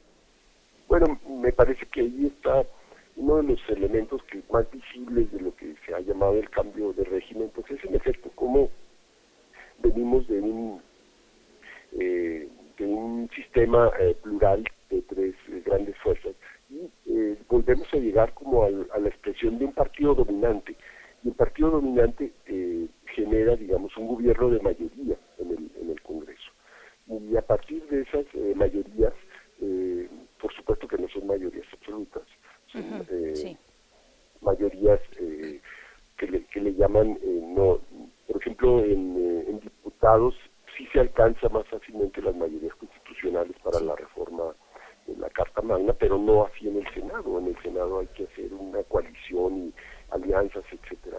Y, y sí, en efecto, eh, dentro de, digamos, el conjunto de lo que ah, significa la, el gobierno actual, la 4T, pues sí están estos eh, estos elementos que de alguna manera están impulsando y están ayudando a eh, sacar la agenda legislativa del, del gobierno actual, porque eh, la construcción de la mayoría pues, ya está dada ahí. Eh, vamos a ver si se conserva, por ejemplo, en la elección intermedia, en donde va a cambiar la Cámara de, de los Diputados. Eh, ¿Qué sucede? Ese va a ser un buen termómetro para ver, en efecto, si se logró asentar el proyecto, si el proyecto sigue teniendo el apoyo que ha tenido hasta ahorita, ¿no? Porque, eh, digamos, en, la pregunta es cómo transcurre y llega el- este, este primer año, pues con estos claroscuros, pero con una fuerza, digamos, de apoyo todavía muy consistente para el presidente, que anda alrededor del eh, 60, 70%, dependiendo de la encuesta, ¿no? Eh, que para terminar el, el primer año y frente a los graves problemas del país, pues significan ahí todavía como una expectativa de que las cosas van a cambiar y que van a mejorar. Pero esta situación dentro de un año puede estar en, en un momento muy distinto, es decir, si la economía sigue estancada, si la violencia sigue creciendo, etcétera, pues esta, eh, este apoyo va a ir disminuyendo. ¿no? Vamos, a, vamos a ver lo que sucede en los, los próximos meses. Pues quien llegue y, y tenga la intención eh, en un futuro de echar atrás estos cambios que se han logrado, pues te- tendrá que eh, llegar bajo esas condiciones, ¿no? También, o por lo menos posibilidades de, al- de alianza importantes ahí en el, en el Congreso, ¿no? Exactamente, yo creo que la coalición eh, legislativa de, de Morena, junto con sus aliados, digamos, este, pues, eh, podrían sacar adelante una serie de, de proyectos. eh, yo espero que lo, que lo hagan en términos de, de cambios importantes que necesita el país en términos legislativos. Pues bueno, seguiremos ahí atentos al pulso, pulso de lo que pues va ocurriendo ya en este segundo año que inicia, segundo año de gestión de Andrés Manuel López Obrador al frente del Ejecutivo Federal. Doctor Alberto Asís Nasif, muchas gracias por acompañarnos esta mañana. No, al contrario, que disfruten mucho. Sí. Muchas gracias, Alberto. Gracias. Hasta luego. Vamos con música. Vamos a, vamos a escuchar una muy bella melodía de Gloria Ann Taylor que se llama Deep Inside You.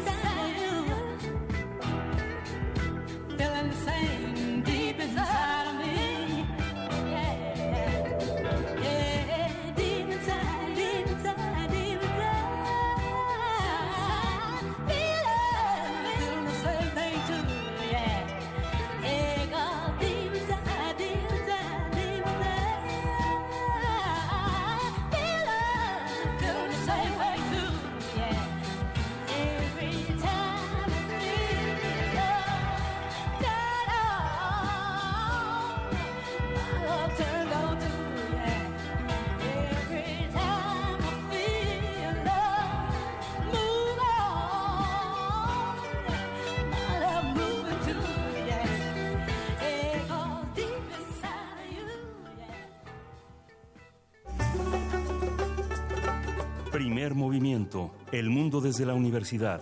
Desde la Feria Internacional del Libro de Guadalajara 2019.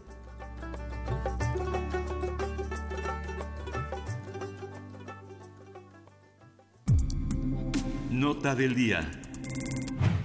Como en su edición anterior, la Feria del Libro de Guadalajara eh, ofrecerá un espacio a la literatura gastronómica Libros al Gusto, dedicado a la promoción y la divulgación del arte culinario. El programa de Libros al Gusto para la 33 edición de la Feria Internacional del Libro de Guadalajara comprende charlas, mesas redondas y presentaciones de libros. También cuenta con una librería especializada con una gran variedad de títulos, desde recetarios hasta libros de investigación y antropología gastronómica. Libros al Gusto también cuenta con cocina auditorio para que los visitantes disfruten y aprendan los secretos en el arte de la gastronomía. Este espacio se encuentra en el vestíbulo 3 del área nacional, o sea, entrandito a la feria. Entrandito. Y a partir de eh, la propuesta de libros al gusto, hablaremos sobre la oferta de los libros, los libros sobre gastronomía y la reflexión al respecto. ¿Qué hay que llama la atención y cómo se inserta en la oferta editorial contemporánea? Para ello nos acompaña en este, en este primer momento, porque son dos charlas. En esta primera estamos con Armando Montes de Santiago, quien es coordinador general de expositores de la FIL Guadalajara. Bienvenido, Armando. ¿Cómo estás? Hola, muy bien, muchas gracias. Buenos días, muchas gracias por la invitación. Al contrario, gracias, por estar aquí, pues para compartir con la audiencia eh, pues las actividades que tiene este espacio que, que se repite, que, es exitoso, eh, libros al gusto. ¿Qué podemos encontrar? Pues mira, tú ya lo, mencionaste un poco a grosso modo, ¿no? es un espacio eh, que está en su segunda edición. Básicamente son charlas sobre la cultura gastronómica, sobre, sobre la divulgación de la gastronomía y un poco también relacionado con la literatura, ¿no? Eh, hemos encontrado un, pues una necesidad de este tipo de, libros, este tipo de charlas, porque realmente la gente está muy interesada, ¿no?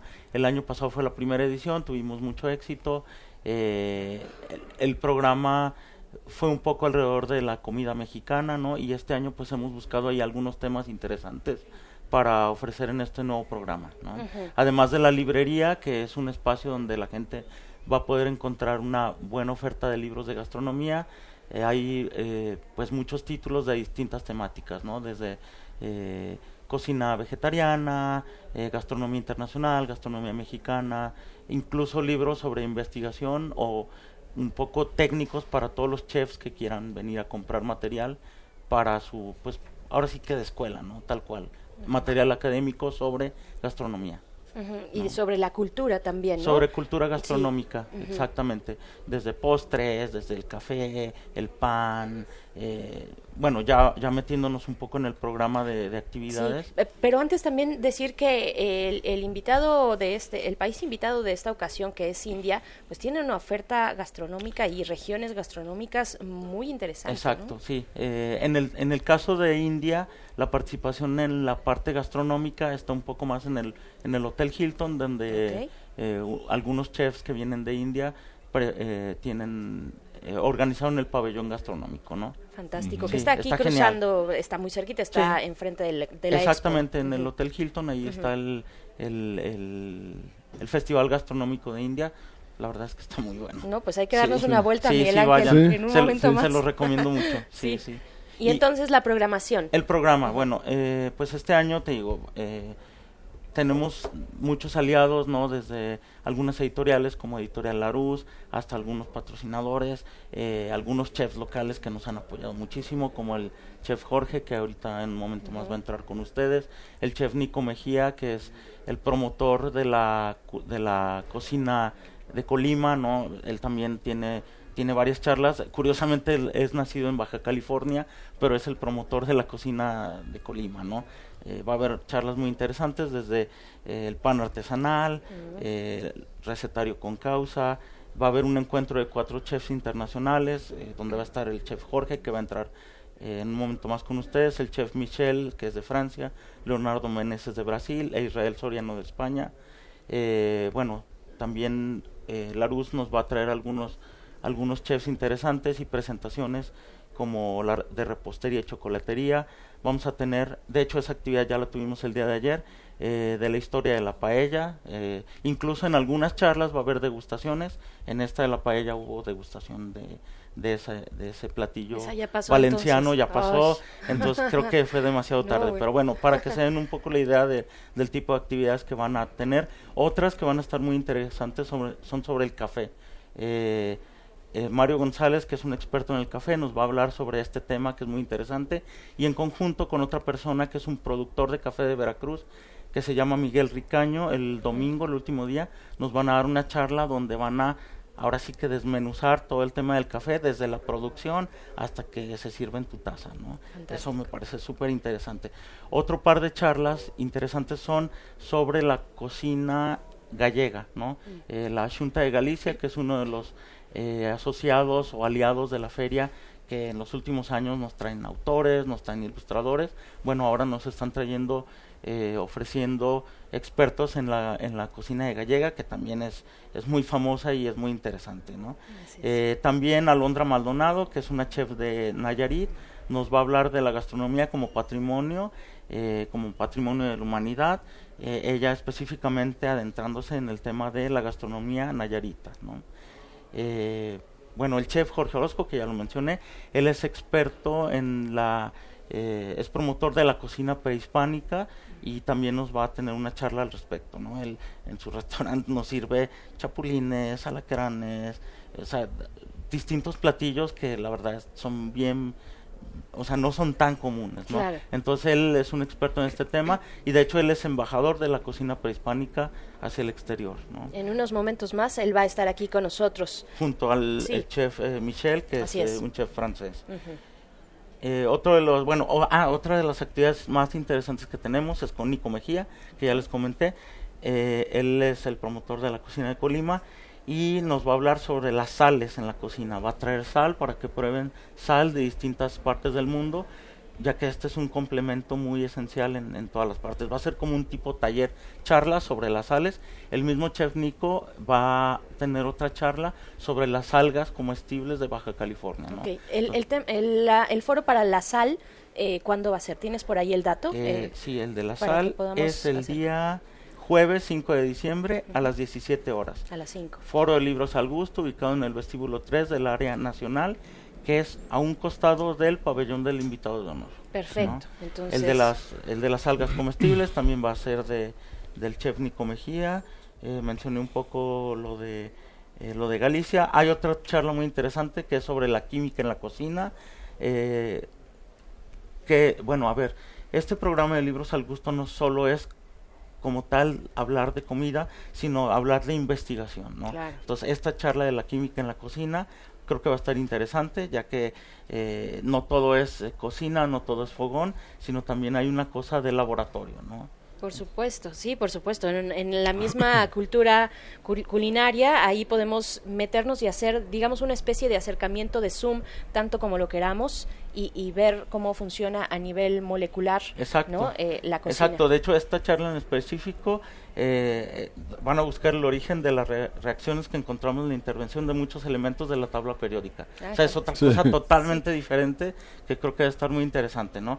Esta charla también es parte del programa de File Ciencia, entonces ahí hay una mezcla entre entre ciencia y gastronomía. Una convergencia. Exacto. La exacto. tabla de elementos que está cumpliendo 150 años este año y pues bueno, de esta manera nos acercamos también a la gastronomía, a la química en la, en la gastronomía y pues te agradecemos mucho Armando Montes de Santiago, coordinador general de expositores en la FIL Guadalajara. Gracias. Sabemos pues que andas de un lado a otro como todos los que de Un verdad poco, sí. sí, sí, todos poco, los que sí, pero, participan en pero la no, la, la adrenalina está al mil porque, bueno, trabajamos todo un año para esto, ¿no? Sí. Entonces, gracias por la invitación, eh, pues los invito a todos que- a que vengan a la FIL, a que vean todos los stands, a que vean todos nuestros programas. Sí. En específico, bueno, yo yo manejo lo de Libros al Gusto, el Salón del Cómic, que empieza el, el cuatro- el 5 de diciembre, es Sí. lo- durante los últimos cuatro días de la feria.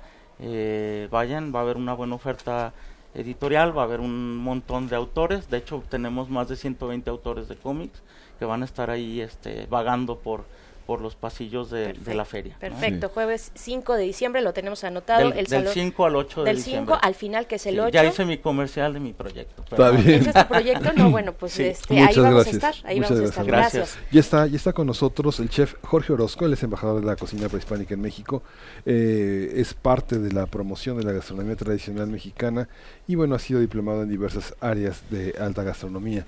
Bienvenido. eh, Gracias, Jorge buenos días. También está Noel Michel, es representante de la cocina mexicana y prehispánica en Francia y Europa. Bienvenido también. Gracias a los dos. Muchísimas gracias. Gracias por estar acá. Pues qué decir, ya nos adelantaba un poco Armando Montes de Santiago sobre toda la oferta, todo el programa tan amplio que tiene Libros al Gusto y en este momento eh, también platicar, eh, chef Jorge Orozco, sobre la cocina prehispánica en México. ¿Cuál es la propuesta, eh, digamos, y, y también el alcance que podemos ver todavía en la cocina actual mexicana que tiene estas, estas grandes reminiscencias? ¿no? Claro, mira, la, la cocina, buenos días a todos, Buenos antes días. que nada. Auditorio, buenos días, es un gusto estar aquí con ustedes. Y bueno, la, la cocina prehispánica es la cultura gastronómica de este gran país que se llama México. Y es una cultura gastronómica que trasciende a todo el mundo por la majestuosidad y la importancia que tienen nuestros platillos y que es reconocida en todo el mundo. Tan es así que la UNESCO nos otorga un reconocimiento como el patrimonio cultural intangible de la humanidad a México y a Francia nada más. Son dos países en el mundo que solamente tienen este reconocimiento y entre ellos está México. Y eso es una gran responsabilidad para todos los mexicanos. Para mí que represento la cocina prehispánica como embajador de la cocina prehispánica de México, que me hizo el honor el gobierno de México hace siete años de, de darme este reconocimiento. Y bueno, para mí es un compromiso importante el mostrar la cultura gastronómica que tenemos en México. La cocina prehispánica es el valor del origen de la actual gastronomía de México.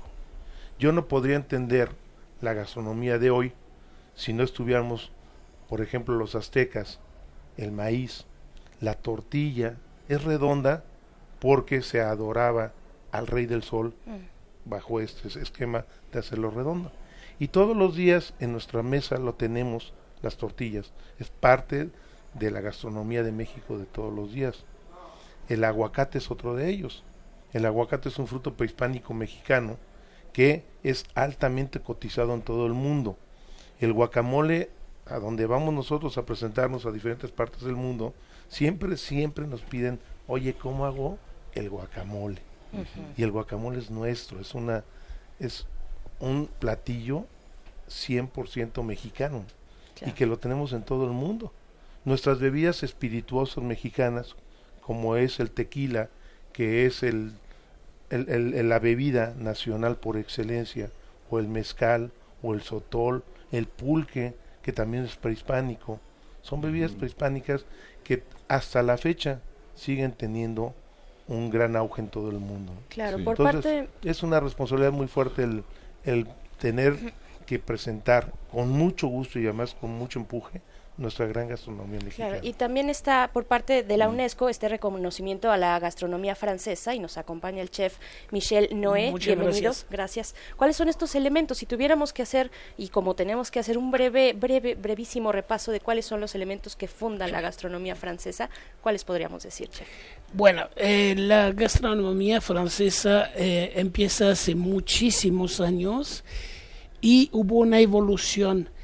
En aquel tiempo hubo un chef que viene siendo el papa de los chefs, eh, que él hizo una recopilación de todo lo, lo que había que se llama eh, Augusta Escoffier.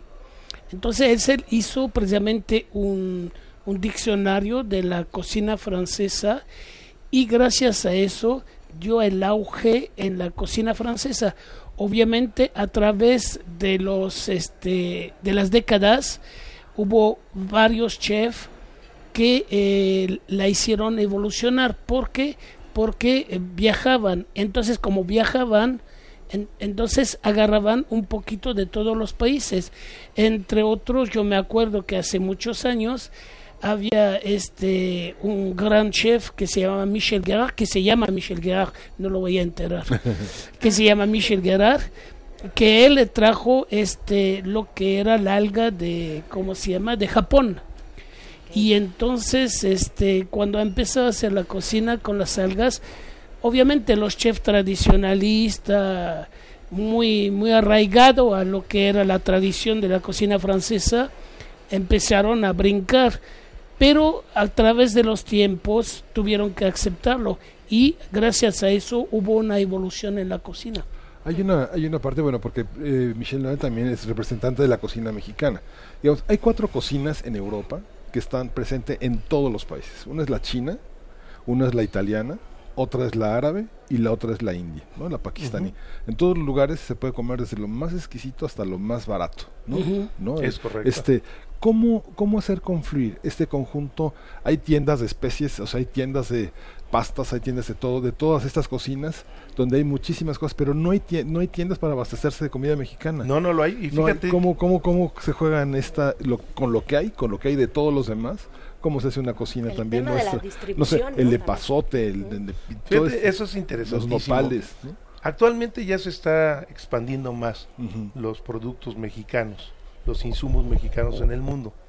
Eh, yo te puedo contar, cuando nosotros vamos a hacer cocina prehispánica y tenemos que llevar los chapulines o los escamoles o las hormigas chicatanas, pues es complicado con las, las aduanas.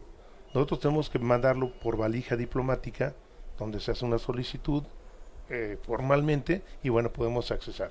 Pero sin embargo ya hay empresas, tenemos eh, un contacto muy bueno en París, por ejemplo, que él está distribuyendo a muchos países en Europa artículos mexicanos, productos mexicanos, desde lo que tú decías, ¿no? Eh, Desde el epazote ya lo podemos encontrar en Europa.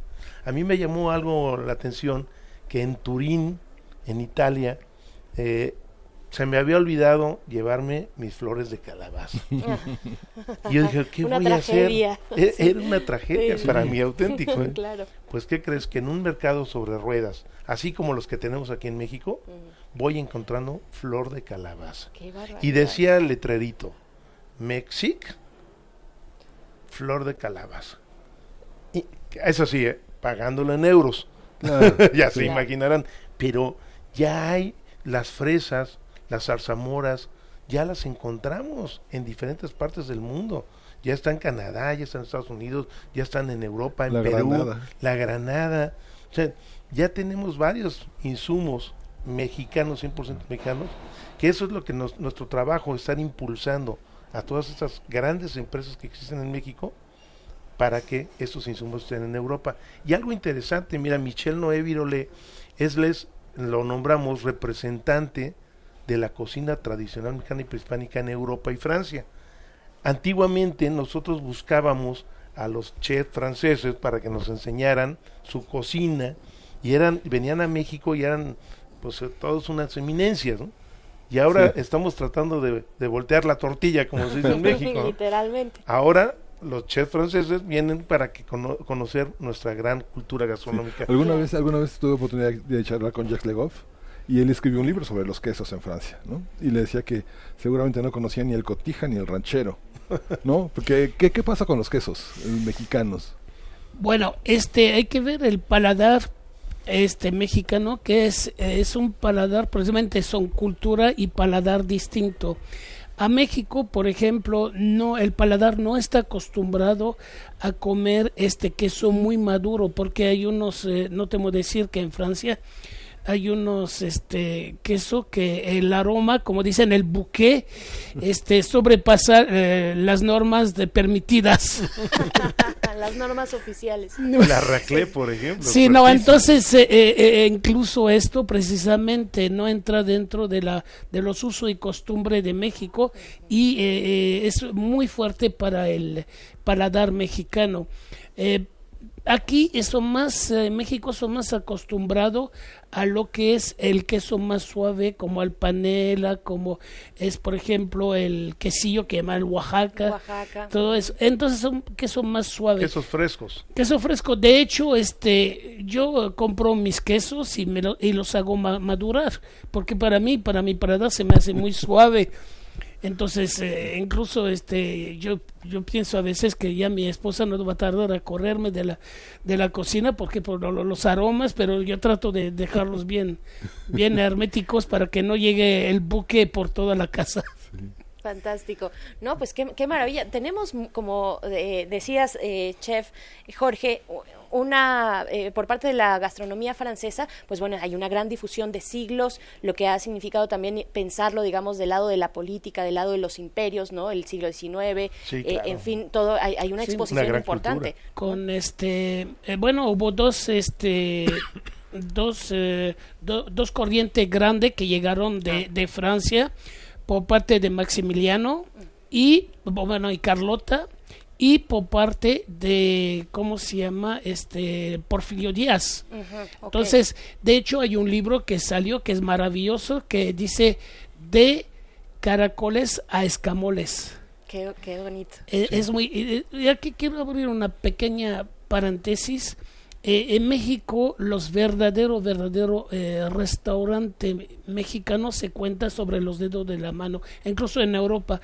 Lo que sucede es que eh, manejan muchos restaurantes mexicanos, pero eh, son Tex-Mex. Entonces, eh, en Francia piensan, piensan en Francia que eh, eh, chili, chili con carne es muy mexicano. Sí, en México ni lo comemos. Entonces, esta es una, ¿cómo se llama? Una, una incorporación de carne con frijoles negros. Les gusta. Entonces, este, yo, yo pienso que hace falta más eh, impulso, más impulso hacia la verdadera, la verdadera gastronomía mexicana para que lo conozca en Francia y en Europa. ¿Cómo distingue un chef a la verdadera gastronomía mexicana? Mira, es, es muy sencillo. Eh, esta gastronomía de, de- de México son los elementos con los que cuenta un chef, los insumos, que sean insumos realmente de México. Porque de repente hacen fusiones y esas fusiones son muy malas. La, la gastronomía de México debe de ser basta. El mexicano come bien.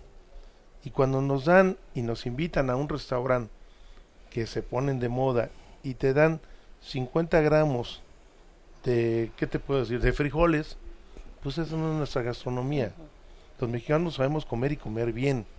Cuando comemos una tortilla, una tostada, eso es ser mexicano, eso es una gastronomía mexicana. El volumen es parte de la es misma. parte, ¿no? sí, sí. ajá. Es como la la, como la gastronomía española, es lo mismo. ¿no? Es muy vasta y de hecho mucha mucho de la gastronomía mexicana actual tiene la influencia total eh, to- totalmente de España. ¿no? Eh, cuando llega la conquista, primero tenemos la cocina prehispánica, llega la conquista y entonces surgen los grandes moles por ejemplo el mole poblano, el mole, el mole oaxaqueño, con los insumos que nos traen los españoles, las almendras, las nueces, Sí. los chiles en nogada. El por chile ejemplo. es un tema aparte, ¿no? Sí, Vaya, sí. Es, es en sí mismo un tema, el chile para la gastronomía mexicana. Sí, el ejemplo es el chile en nogada, ¿no? Sí. El chile en nogada representa a México en todo el mundo.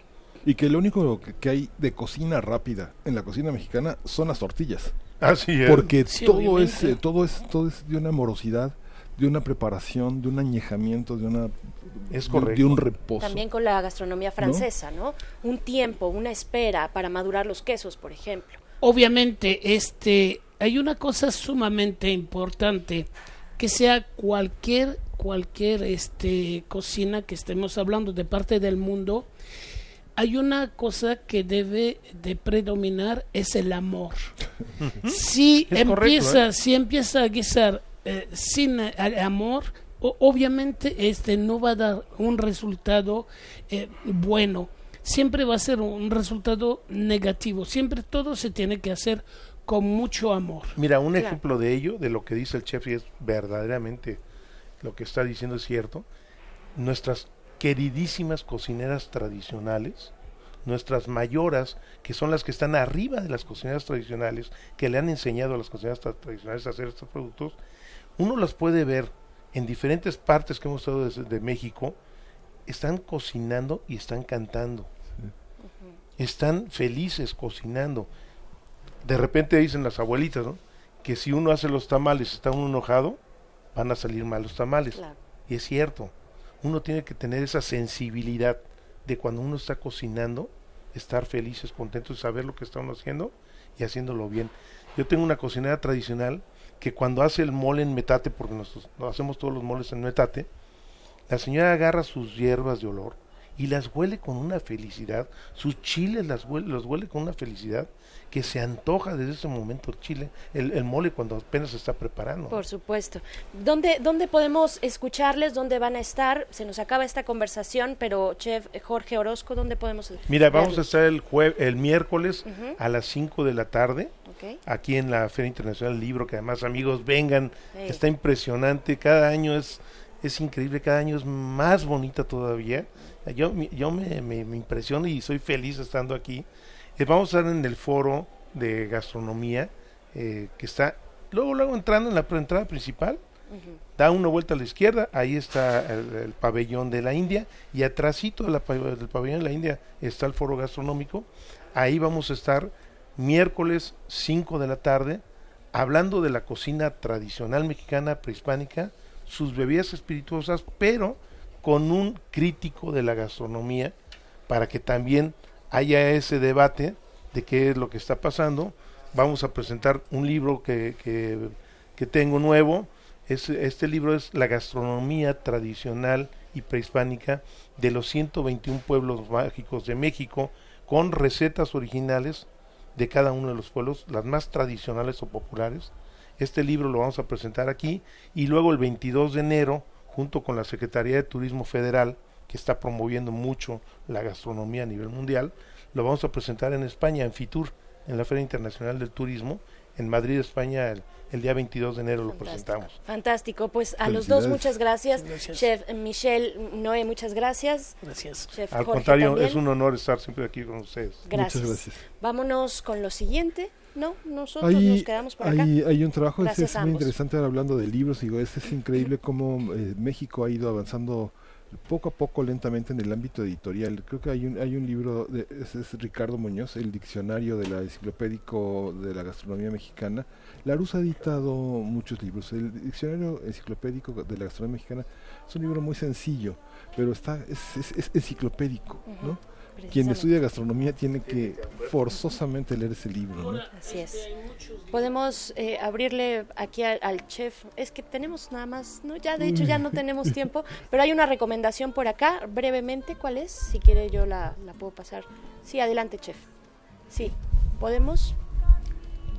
Sí, adelante. Ok, hay, muchos libros de, de gastronomía, de cocina, pero este no hay que ir siempre con el impulso, la, fi- la finta, siempre hay que investigar primero. Por ejemplo, nada más dice eh, que hay unos libros prehispánicos y lo primero que vemos en el libro prehispánico es este la rosca de reyes o el pan de muerto. Entonces hay que ver una cosa que con los aztecas no tenían este leche. Claro, claro, por supuesto, pues Muchas ahí está, hay que informarse un poquito, que también es parte de ir acercándose a la literatura que nos interesa, gracias a los dos de nuevo, Chef Jorge Orozco, Chef Michelle Noé. Nosotros, Miguel Ángel, vamos a hacer ya una pausa, vámonos con música y con esto nos vamos a despedir Sí, de la radio Nicolaita de Morelia, vámonos con esto. Vamos a escuchar de Lala, Selva Negra.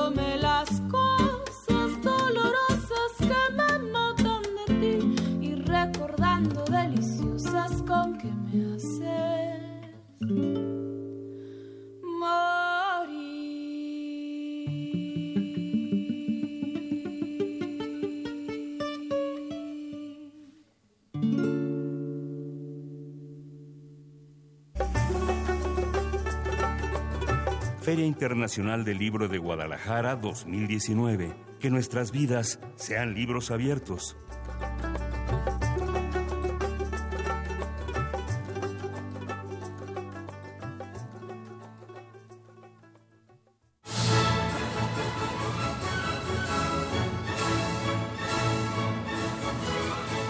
Escuchar una partitura de quien la escribió es un regalo.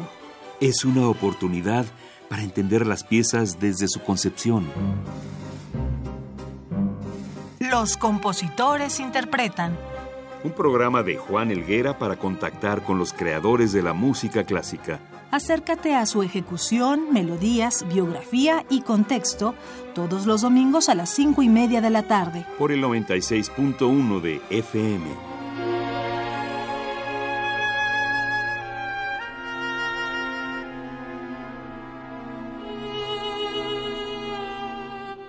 Radio UNAM. Experiencia sonora.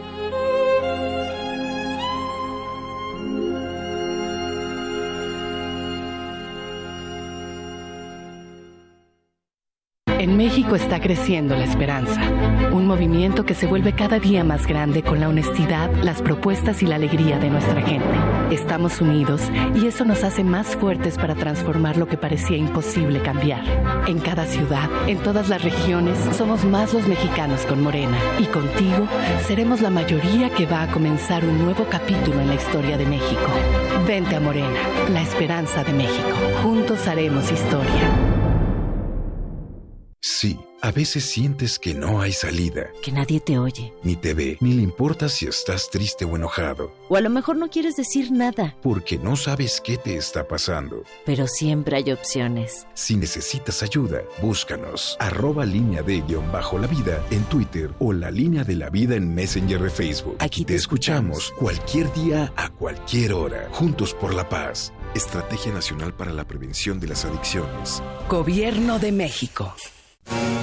La educación, según mi punto de vista, es el derecho social por excelencia. ¿Son los derechos humanos compatibles con el neoliberalismo económico? Lo que se quiere es una fiscalía que persiga al Ejecutivo. La acción de inconstitucionalidad y la controversia de constitucionalidad son promovidas normalmente por actores políticos. Precisamente la manera de prevenir es fomentando la igualdad de género.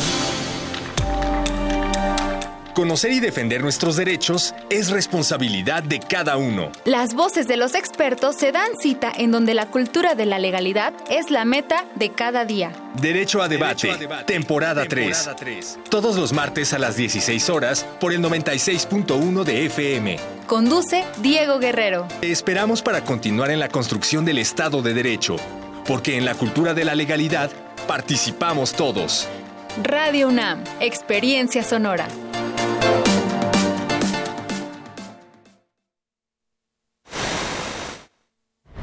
Síguenos en redes sociales. Encuéntranos en Facebook como Primer Movimiento y en Twitter como arroba PMovimiento.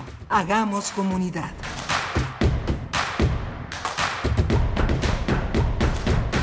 Estamos de vuelta en esta transmisión especial de primer movimiento desde la Feria Internacional del Libro en Guadalajara. Nos encontramos eh, pues alojados, muy bien recibidos en la cabina de la radio de la Universidad de Guadalajara, Radio UDG. Le damos la bienvenida a quienes se acaban de enlazar con nosotros en el 104.3 y también en el 96.1 de FM. Estaremos toda la semana, toda la semana de aquí y hasta el viernes 6, pues llevando hasta ustedes, hasta sus oídos, si así nos lo permiten, pues los detalles de lo que ocurre en este gran evento de los libros, de las letras, que significa la FIL Guadalajara. Y pues estamos en esta cabina, Miguel Ángel Quemain, ¿cómo estás? Hola, Bernice Camacho, buenos días, buenos días a todos nuestros radioescuchas.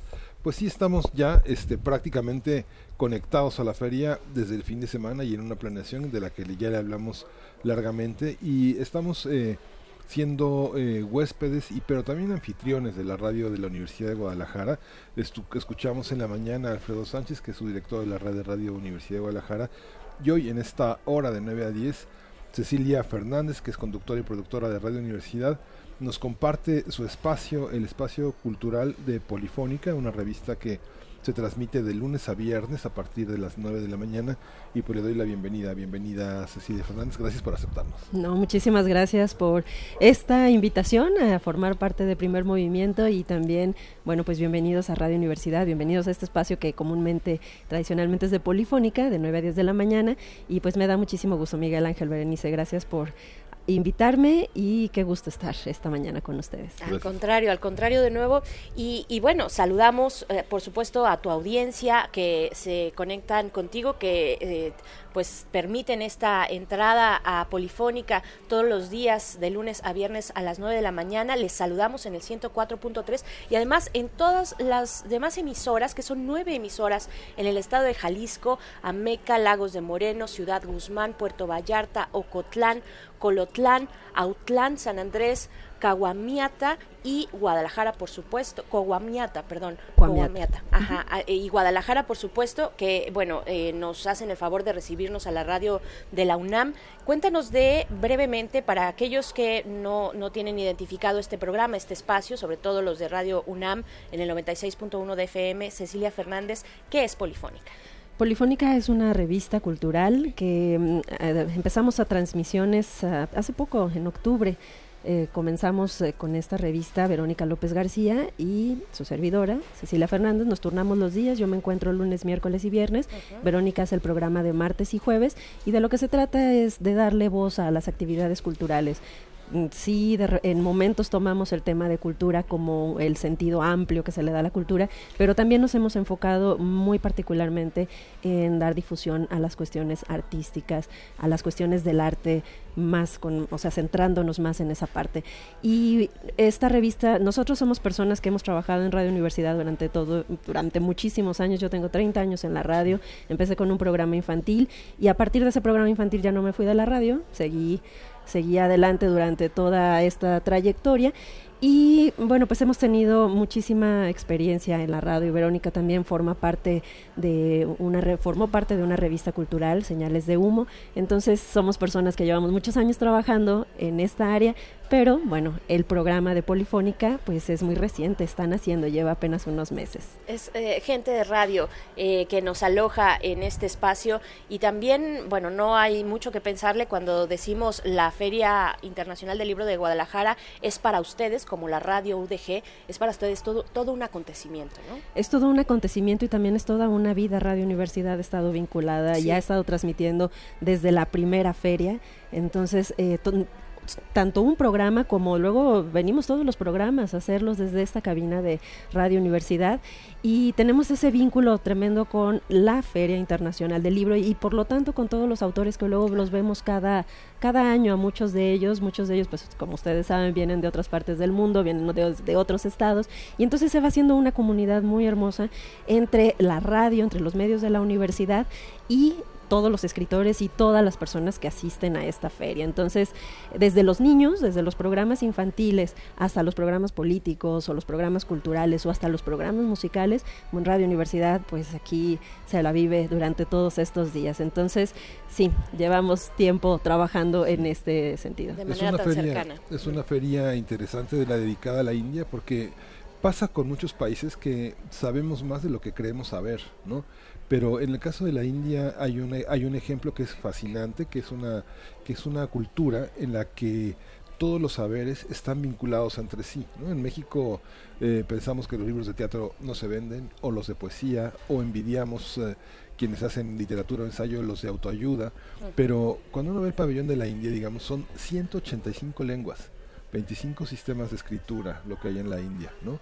Una lengua, el bengalí que se habla en, Delhi, en la cultura culta que está con el sánscrito, pero vemos cómo todo está vinculado, la salud, la gastronomía, eh, la medicina, eh, la literatura, la crónica, la, historia antigua que es presente a través del yoga y sus modalidades, este, del erotismo y, las, eh, y todo el mundo vi, vi, vigente del tantrismo, ¿no? Toda esta parte es una gran lección de tener un, a un país donde todo lo impreso está conectado, ¿no? Sí, y además que en el caso de la India es, es toda una filosofía, es un país que tiene una filosofía de vida, entonces tanto la cuestión de la alimentación como la cuestión espiritual, como la cuestión de eh, pues el mismo conocimiento tienen esta vinculación. Y nos hemos podido dar cuenta de ello a partir también de las conferencias de lo que hemos estado pues siendo testigos en, en la fila, ayer se presentó la revista Lubina, entonces a partir de la revista Lubina y el contacto que hicieron con todos los escritores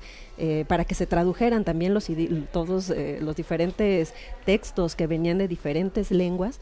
Entonces ahí nos, eh, a través de Silvia Eugenia Castillero, nos daba a conocer precisamente esto, cómo está eh, tan, tan vinculado y tan íntimamente la cuestión de todo lo que en India se puede vivir como la cultura, ¿no? Y de repente nuestro país, claro, nuestro país también está cruzado por un montón de, de cuestiones culturales, eh, pero yo creo que en la India sí se ve, como tú lo mencionas, Miguel Ángel, sí se ve esta parte, ¿no? De, bueno, no es lo uno sin lo otro. Las fronteras, no queda nada más la religión, la comida, eh, los misticismos de, de, partes separadas, ¿no? La salud.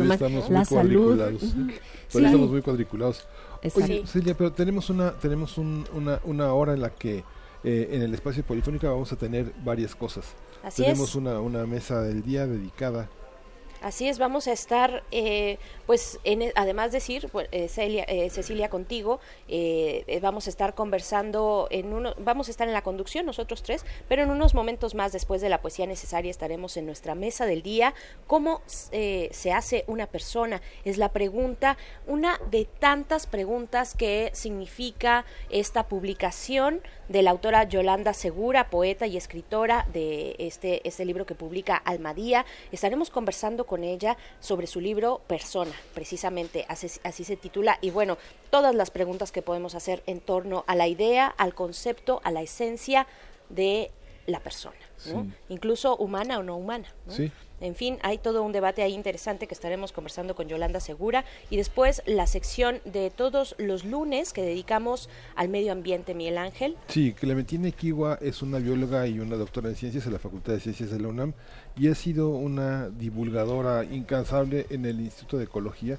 Hoy vamos a hablar sobre la COP25, que es una cumbre que se realiza en Madrid con el tema del cambio climático. Así es, pues bueno, ya lo saben, hemos estado leyendo sus mensajes en redes sociales. Ahorita también, eh, si nos puedes compartir las redes sociales de la radio UDG, Cecilia, eh, nosotros tenemos eh, este vínculo y hacemos comunidad a través de en nuestra cuenta de Twitter, arroba PMovimiento, y en Facebook, Primer Movimiento UNAM, pero no hemos tenido tiempo de decir al aire todos los comentarios que nos están llegando y pues también de ustedes, ¿no? Cecilia, ¿cuáles son las redes sociales? ¿Las tenemos por acá? Sí. Ajá. Ahí están, muy bien. Bueno, en Twitter estamos como arroba radio UDG y en Facebook como radio UDG. Y bueno, pues nuestra página radio.udg.mx, que luego, bueno, pues también de Guadalajara y seguramente van a encontrar ahí nuestras redes, también pueden comunicarse con nosotros. Y bueno, no tenemos, tenemos teléfonos por acá. No, ¿verdad? Ahora no tenemos teléfonos en cabina, pero las redes sociales, bueno, ya sabes. Ahí están, ahí están haciendo, haciendo comunidad entre universidades, entre, entre radios universitarias. Vamos a ir con lo siguiente, eh, Miguel Ángel, Cecilia, vamos a escuchar esto que es una sección que tenemos todos los días, una sección donde recuperamos poesía diversa y acompañamos con algo de música. Para aquellos que nos escuchan en Radio UDG, en primer movimiento hacemos esto todos los días. Vamos con la poesía necesaria. Es hora de Poesía Necesaria. Y uno de los espacios en la FIL Guadalajara reservados a la poesía es precisamente el Salón de la Poesía, que ayer contó con la presencia y, durante toda la semana, durante toda esta semana de libros, pues eh, el día de ayer solamente por poner un ejemplo estuvo el Sacros, eh, un espacio por el que desfilan verdaderas eh, pues referentes personalidades de las letras, de la poesía, del verso, no todos ni todas con, la, con toda la trayectoria, sino algunos también empezando, como es el caso eh, ya lleva algunos, algunos años, pero es aún así una poeta muy joven. El caso de Raquel Salas, escritora puertorriqueña, eh, que eh, radica en Estados Unidos, es migrante en Estados Unidos y que entre otras cuestiones y cualidades características de su poesía está el abordar temas, por ejemplo, de identidad de género, identidades no binarias, el tema de lo queer, por ejemplo, ¿no? Es lo que nos presenta Raquel Salas y que ella estará precisamente el día pasado mañana, el miércoles 4, a las 5 de la tarde, en este Salón de la Poesía, en el que desfilarán pues distintas personalidades. Así es que pueden, si ustedes están por acá y tienen la oportunidad, acercarse a Raquel Salas, miércoles 4, 5 de la tarde, Salón de la Poesía. De ella vamos a escuchar lo que se titula, es un, es un título curioso y largo, eh, el poema que vamos a leer se titula Si el tiempo es queer y la memoria es trans y me duelen las manos en el frío, entonces. Así se titula este poema. Para la música, seguimos en el área del Caribe. Eh, eh, Raquel Salas, poeta, es puertorriqueña. Vamos a ir también con una banda de tres mujeres jóvenes de República Dominicana. Ellas son Mula, así se llama su proyecto musical, y la canción que vamos a escuchar es Y ahora. Así es que vamos primero con la poesía de Raquel Salas. Si el tiempo es queer y la memoria es trans y me duelen las manos en el frío, entonces hay maneras de doler hoy por hoy mañana ni saber cómo fue. Duele como nunca cuando el siempre es ahora, ahora como nunca se da. No hay manera de mañana ni forma de hoy, solo como siempre teniendo que ir desde y hacia un futuro, no sé, para nunca mirar de nuevo al sí, y si el siempre es como nunca pensé, dolerá con dolor de antier, tendrá que tenerme con sí, todo no da el porqué, es mucha la fe que me dio el vivir, pero más la duda que deshizo el saber, pues es que es seguro el placer del siempre tener que empezar. Y ahora anda por la calle con los ojos locos por mirarme.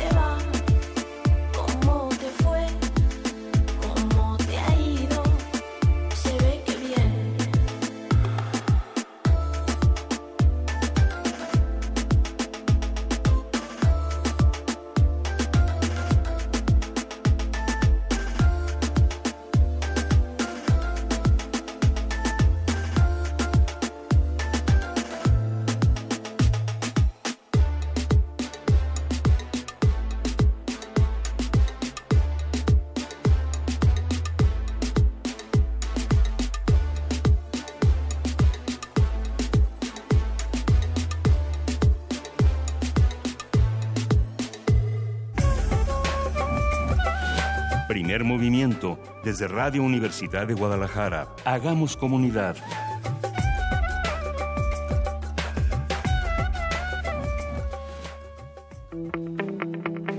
La mesa del día. Individuo de la especie humana es la primera de muchas definiciones del concepto persona que aparecen en el diccionario de la lengua española.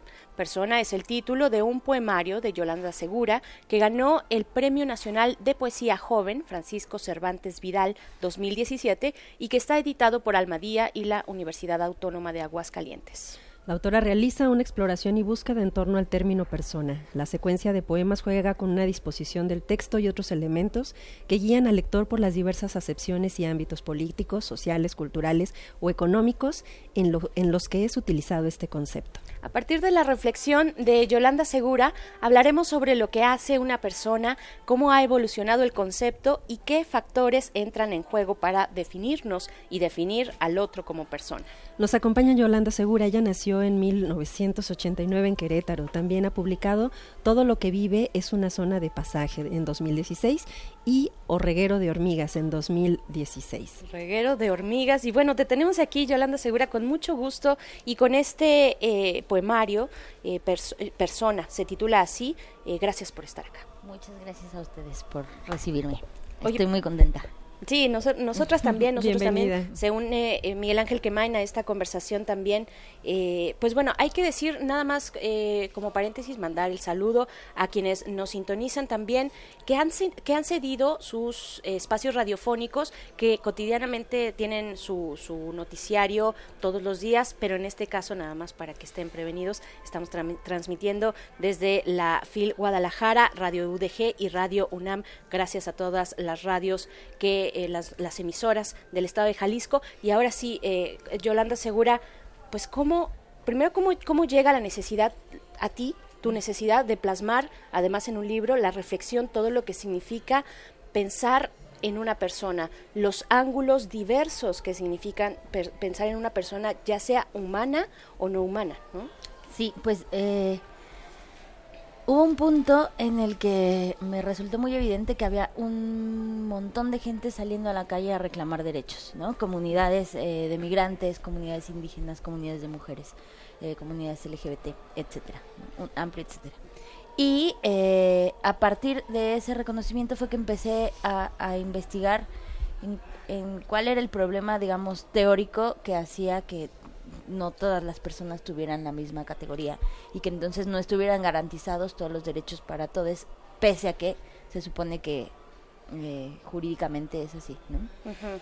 Y entonces a partir de, de eso que, que, empezó a suceder como una investigación teórica, digamos, de, de revisar libros y, y, y tal, llegó un punto en el que tenía mucha información, pero que esa información, además de resultar casi contradictoria entre una cosa y la otra, se volvía muy difícil de asir en términos de que había terminado con, con, una cosa que era muy, muy, muy estéril, eh, como, como muy eh, académica en algún sentido.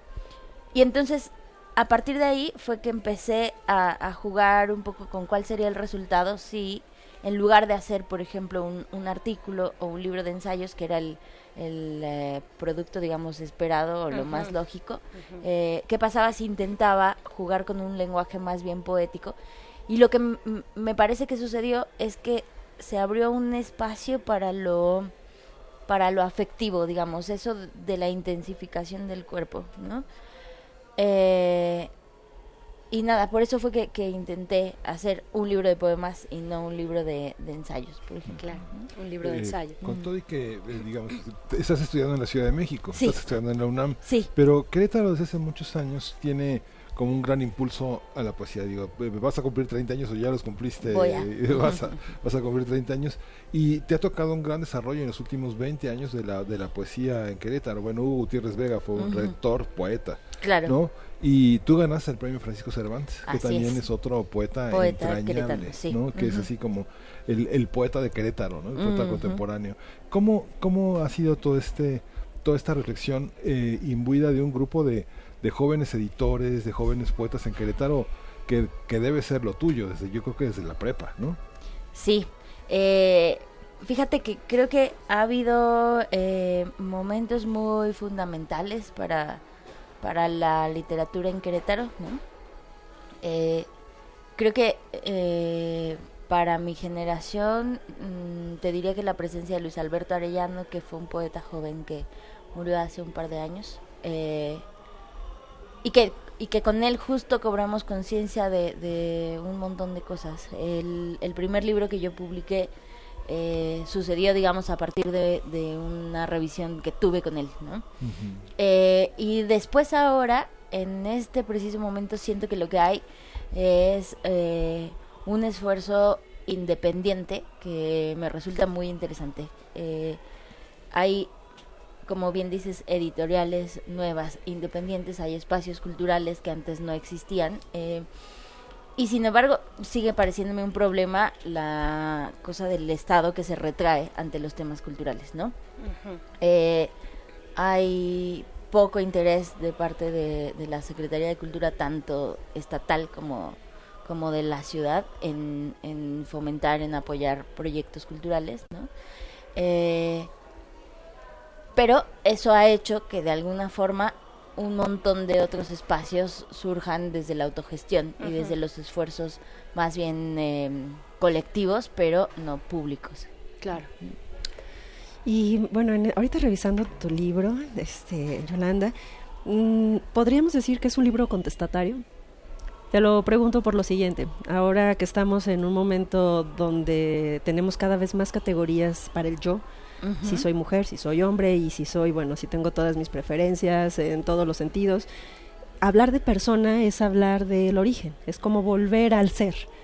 Entonces, pensándolo desde ahí, me gustaría saber si tienes como una reflexión en torno a eso, de por qué a veces para defender nuestros derechos nos ponemos etiquetas, pero al mismo tiempo hay algo que olvidamos, que es el yo, y el- es la, el núcleo de, de la humanidad, ¿no? Eh, Más allá de ser hombres o mujeres. Sí, a mí me parece que eh, justo pensar eh, la identidad como una forma de acción política es necesario e imprescindible en, en- en muchas circunstancias, ¿no? Creo que justo nos enseñaron que había una idea de un sujeto universal, ¿no? Y que había una cosa común a todos los sujetos, que es esa noción de universalidad, pero que no es algo más que la hegemonía disfrazada de, de, de- de un asunto integral, digamos. ¿no? O sea, creo que el, el tema es que solo quienes solo quienes se piensan desde ese centro del privilegio, ¿no? pueden no considerar su cuerpo como un punto de acción política, ¿no? Y de ahí en fuera todas las demás personas estamos eh, insistiendo desde quiénes somos y cómo habitamos el mundo. Y en, ese sentido me parece que, que si bien la identidad a veces parece un eh, un asunto muy problemático y, y- y parece como bien señalas una etiqueta sí que creo que es necesaria para para articular comunidades que puedan eh, responder al, al, digamos al, al poder no y hay una idea de mm, Foucault que me gusta mucho que es que la crítica es una forma de resistencia a ser gobernados del modo en que somos gobernados. Y en ese sentido te diría que me gustaría más pensar en que es un libro crítico eh, a un libro contestatario. Muy bien. Bueno, ¿qué tipo de, de reflexiones justo eh, nos, nos da? eh, tiene esa elasticidad y esa posibilidad de este libro y además a partir del lenguaje poético, ¿no? Donde tú dices, bueno, hay grietas también donde se puede ver, eh, se puede escapar el, el- los sentimientos, ¿no? El querer, los, los, las filias, las fobias, en Sí. fin. Hay, hay mucho de eso también que de pronto eh, tú decías, bueno, para no hacerlo tan académico, ¿no? ¿Qué es lo que ¿Qué es lo que nos falta en esta reflexión que Cecilia pone que me parece fantástica, me parece central este eh, esta polifonía o, o tal vez incluso estos dos canales donde queremos quitarnos etiquetas, pero a la vez necesitamos orbitar en torno a algunas para construir políticamente algo, ¿no? Eh, ¿Dónde están los sentimientos? ¿Cuál es el papel que tienen los sentimientos en esta obra? Eh, creo que tiene que ver, eh, para empezar, que justo es el lenguaje poético el que te deja una fisura abierta por la que se cuela algo que no se termina de decir. ¿no? Eh, a diferencia de otras formas de lenguaje, como el, el, el no sé, el lenguaje mucho más filosófico, mucho más teórico, eh, tiende a generar un sistema cerrado, ¿no? Y a generar ciertas nociones que al menos en, en, mientras estás leyendo se asumen como verdaderas, ¿no? Ajá. Y a mí me parece que en el lenguaje poético justo lo que hay es una cosa no cerrada y no acabada y es ahí donde se inserta o donde se abre espacio para la subjetividad que está leyendo. Y en ese sentido te diría que es donde está lo afectivo. También en el eh, reconocimiento que es esa posibilidad del afecto, afecto en el sentido de intensificación del, de, de- sí, de, de, digamos, no necesariamente como cariño, sino el, el, eh, casi que la emoción, esa posibilidad es una de las que podría servir para sal- sacarnos del atolladero de que es una persona. ¿no? Es decir, po- podemos descartar eh, una condición corporal específica, podemos descartar el lenguaje, podemos descartar un montón de otras cosas, pero, y esta es una idea de Butler, la idea de la vulnerabilidad corporal común, es decir, que yo puedo ser herida o herido igual que tú, igual que tú, igual que tú, eso es algo que nos podría, eh, digamos, cohesionar en, en la noción de persona. Sí, sí, claro. Bueno, hay mucho que decir. Yo, Sí, yo, sí, yo sí. puedo preguntar mucho Podemos- todavía. sí, pero- claro, todo es que Es que- eh, tenemos muchas Sí, preguntas. Es que hay muchos, hay muchos temas, ¿no? Hay muchos temas Sí. y son muy interesantes, digamos, este, cómo plantea, eh, cómo, cómo, cómo plantea este tema de la, cómo plantea Yolanda el tema desde la filosofía y desde la crítica, ¿no? Mm. Pensar en que no es un compromiso, como decía David Huerta cuando recibió el premio, que no hay una cuestión de programa político, sino de visión del mundo. Pero quería hacer un comentario, porque yo he vivido en Querétaro las, las, este, las vicisitudes de tener una librería donde están una gran colección de poesía sin código de barras Y que no se pueden vender en ninguna parte y que además los libros no tienen precio. Digamos, es, es, yo creo que es de los peores este, sistemas editoriales que hay en el país. pero se ha generado un sistema de, de- de- de editorial muy serio, muy riguroso, sí, independiente, con bellos. Hoy, hoy que vemos esta, esta propuesta de Almadía, son propuestas que hay en Querétaro, que lo han hecho, ahora que hablabas de Arellano, que bueno, Ujú. sí, in- in- inevitablemente, que qué bueno que lo mencionas porque es un gesto de gratitud de estas figuras que son tan importantes en el interior del país y que son, que parecen periféricos, pero que son centrales, ¿no? Sí, sí, definitivamente. A mí me gustaría, Yolanda, que nos contara sobre esta edición de Almadía, porque además, como mencionábamos hace un momento que te presentamos, sobre el, el mismo texto y la disposición de todos eh, los, los cada uno de los eh, textos que lo acompañan. Entonces, cuéntanos de esta edición.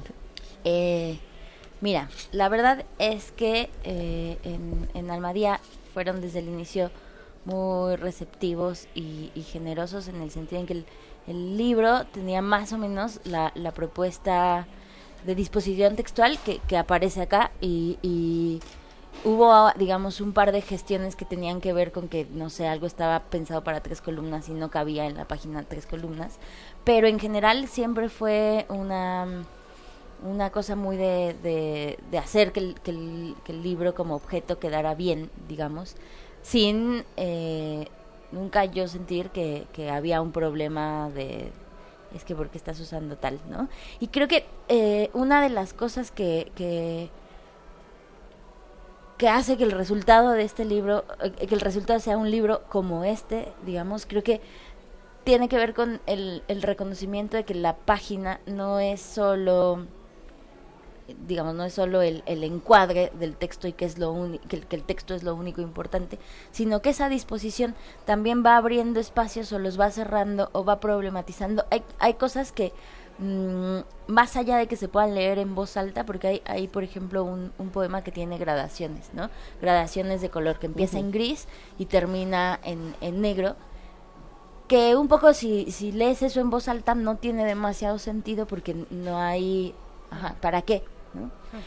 Pero que creo que en, en, en el asunto del, del libro ya, ya formado hay una intención de generar una visualidad que también comunique cosas, ¿no? Claro. Eh, y bueno, el, el diseño de, de portada de Magallanes, que es eh, de la colección de, de, libros de poesía de Almadía. De Almadía, por supuesto. Pues eh, queremos que nos leas algo. No sé si, no sé cuál sea tu selección. A mí me gustaría tal vez aquella propuesta o aquella reflexión sobre la persona que tal vez con la que tienes una mayor cercanía o tal vez la que te costó más reflexión y buscar un poco. Tú dinos qué, qué es lo que quieres leer. A ver. Vamos, vamos a ver. Bueno, hay que decir mm. este este libro que se encuentra en el stand, o evidentemente, de Almadía aquí en la FIL Guadalajara, pero también en todas las librerías, eh, en su librería de pues más cercana y de confianza. ¿no? Almadía ha tenido una gran presencia en la narrativa, ha, ha sido muy valiente en editar cuento y ahora abrir eh, con la clase de narradores que ha tenido, eh, abrir una un espacio para poetas, pues es muy significativo, ¿no? porque Albadía ha logrado encontrar como un nicho comercial que muchos editores de poesía han abierto, pero que no ha tenido como el mismo éxito. ¿no? Pienso en grandes editores como Víctor Manuel Mendiola, que hizo en el Tucán de Virginia una edición, este, ediciones bilingües, ediciones de poetas nuevos y de poetas consagrados verdaderamente extraordinarias y que ahora el poder comercial de Almadía permite tener como esperanza de que se conozcan nuestros poetas y apostar por nuevos poetas. Claro. ¿Lo tenemos ya? Sí, lo tenemos. Pues te escuchamos, Yolanda Segura. Gracias. Una persona es una interfaz que piensa. Persona es antes que otra, otra cosa un dispositivo de control. En un mapa no caben las personas, en Google Street View sí, pero sin rostro. Nadie tiene rostro en los sueños, nadie habla con su voz. En los sueños, lo mismo que en los recuerdos, no puede ni debe haber consenso posible. Si la vida se define en oposición a la muerte, está vivo todo aquello que se le resiste, en oposición a persona que se pone. Podría decirse que cadáver escribe expósito, como si un hombre, algo distinto y previo a su propia naturaleza animal, se instalara en el hombre y estuviera instalada desde siempre. Cuando se encuentra un cuerpo, estamos hablando de persona. Ejemplo, persona igual a cuerpo, más voluntad, más nudo metafísico, más parte vegetativa, más raciocinio, más biocracia, más sociocracia, más lenguaje. Una persona conoce los límites de su mundo porque son los límites de su lenguaje. Todas las definiciones de persona son provisorias, sin embargo, desde 1948 esta categoría se emplea en todos los discursos de los derechos humanos. El derecho se centra en la persona, pero la persona no es el centro de ninguna cosa. ¿Cómo se titula? Pues persona, todo el libro. no, como este que es más una especie de poema largo. Sí, como todo el libro es un continuo. Perfecto. Que, que, está ahí presente y es muy evidente que está presente este punto donde se, se tocan, se funden eh, y donde también se, se distancia las cuestiones o las preguntas que se hace la filosofía y las que se hace la poesía, ¿no? Que es un gran tema que, bueno, te agradecemos mucho, Yolanda Segura, que, hayas estado aquí. Por tenerme acá. Muchas gracias. Muchísimas gracias. Persona de Almadía y de la ah, Universidad Autónoma de Aguascalientes. Yolanda Segura, eh, gracias. Felicidades. Vamos a ir con música, vamos a escuchar del doctor Barsha Agraval,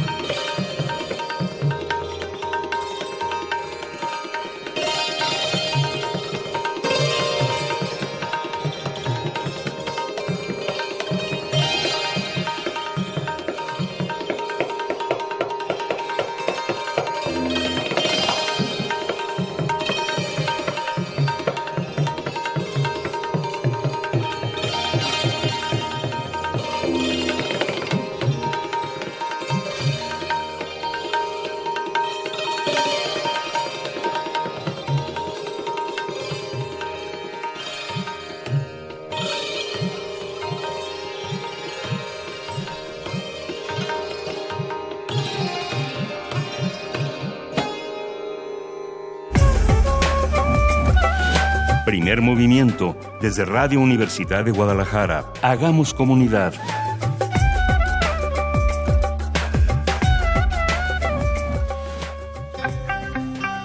Biosfera en equilibrio.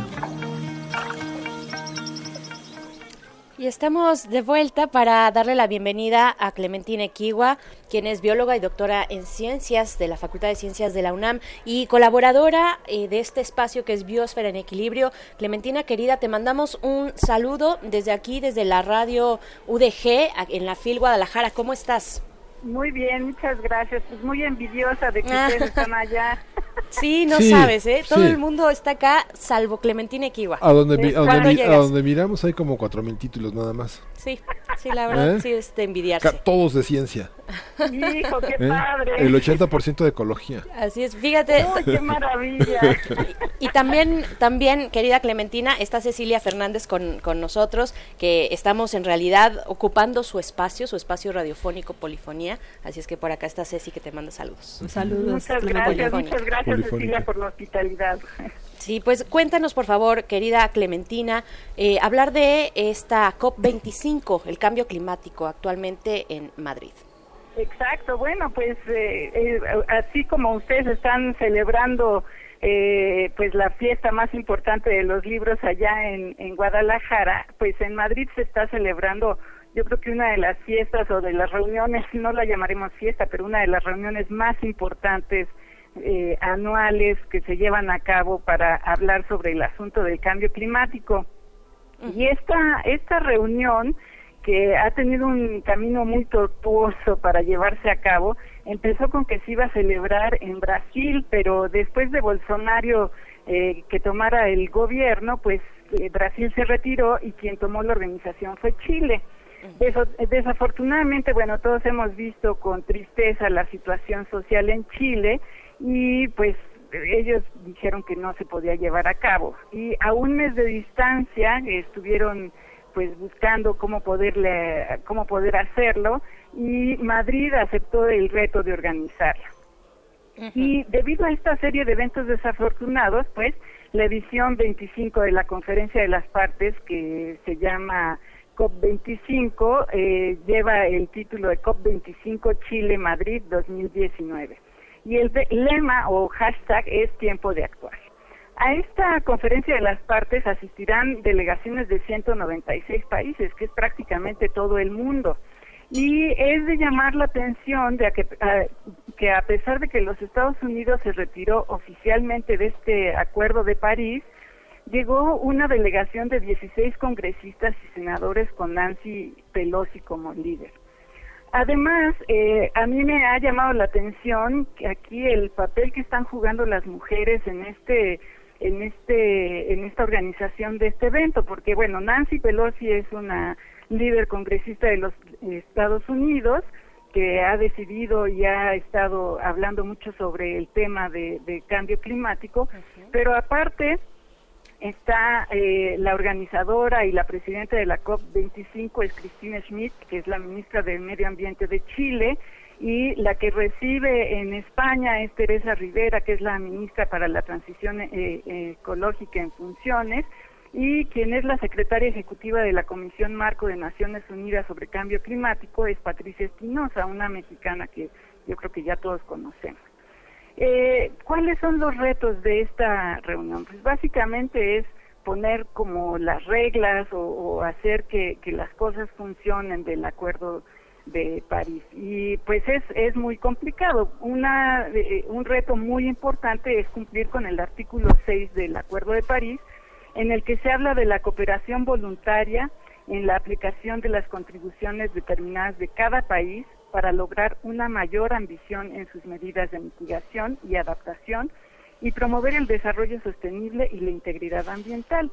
Eh, este punto eh, lo señala Patricia Espinosa en una entrevista que leí de ella en El País. Dice que está relacionada con los mercados en los que los países compran y venden derechos por reducir entre todos eh, las emisiones de CO2, que básicamente se conocen como bonos o mercados de carbono. Esto es un asunto muy complejo porque llevar la contabilidad de, de esta compraventa para evitar que el aumento de temperatura del, del planeta supere los dos grados, pues ha sido muy complicado y desde 2008 ya se había hablado un poquito sobre el tema siguen como que sin ponerse bien de acuerdo cómo, cómo será, ¿no?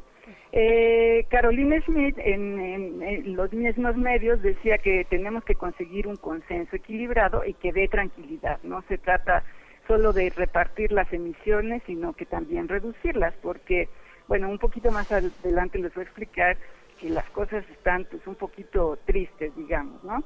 México estará presente en la COP25 con un posicionamiento oficial muy amplio que pueden eh, leer nuestros radioescuchas en, en la página de la Semarnat, pero oficialmente informan que nuestro país ya ha emitido las reglas para un sistema nacional de comercio de emisiones, cuya fase piloto entrará en vigor a partir de enero del 2020. Entonces, esto es muy interesante y yo creo que tenemos que que estar muy atentos a qué va a pasar los primeros días del próximo año. Así es, pues querida Clementina, sí, por favor.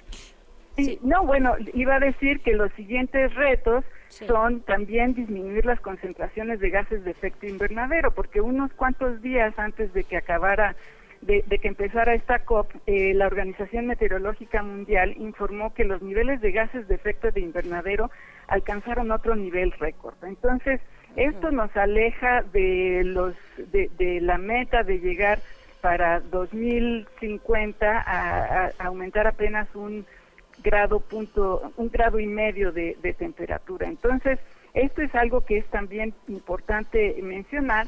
Eh, el otro es el reto de la protección de la biodiversidad. En todo este año hemos estado escuchando varios informes que hablan sobre el deterioro de los ecosistemas y realmente ya no podemos seguir eh, eh, perdiendo un ecosistema más y, y, realmente ni una especie más, ¿no? Así es. Porque eh, eh, gracias a los ecosistemas es que podemos contar con una medida importante de mitigación en cada uno de los países que formamos parte de, de este de, de, esta organización de cambio climático. Claro. Entonces nuestro reto, pues, como como ciudadanos es contribuir a todas estas eh, eh, actividades eh, que, que se están llevando a cabo para para mitigar y para alertar y para exigirle a nuestros gobiernos que en realidad hay que actuar ya, no hay que actuar ya, ese es, ese es, ahí ese está, es ese es el mensaje y es eh, pues a manera de urgencia, doctora Clementina Kiwa, eh, pues te agradecemos mucho, ojalá sigamos hablando de la COP25, cambio climático que se desarrolla en Madrid, te, te mandamos un abrazo desde acá, desde Guadalajara, Igualmente. y nos escuchamos más adelante el próximo Igualmente, lunes. disfruten mucho su estancia. Gracias. Gracias. Pues vamos a ir con algo de música, que vamos ah, a escuchar? Vamos a escuchar a Hello Seahorse, esto de Oso Polar. El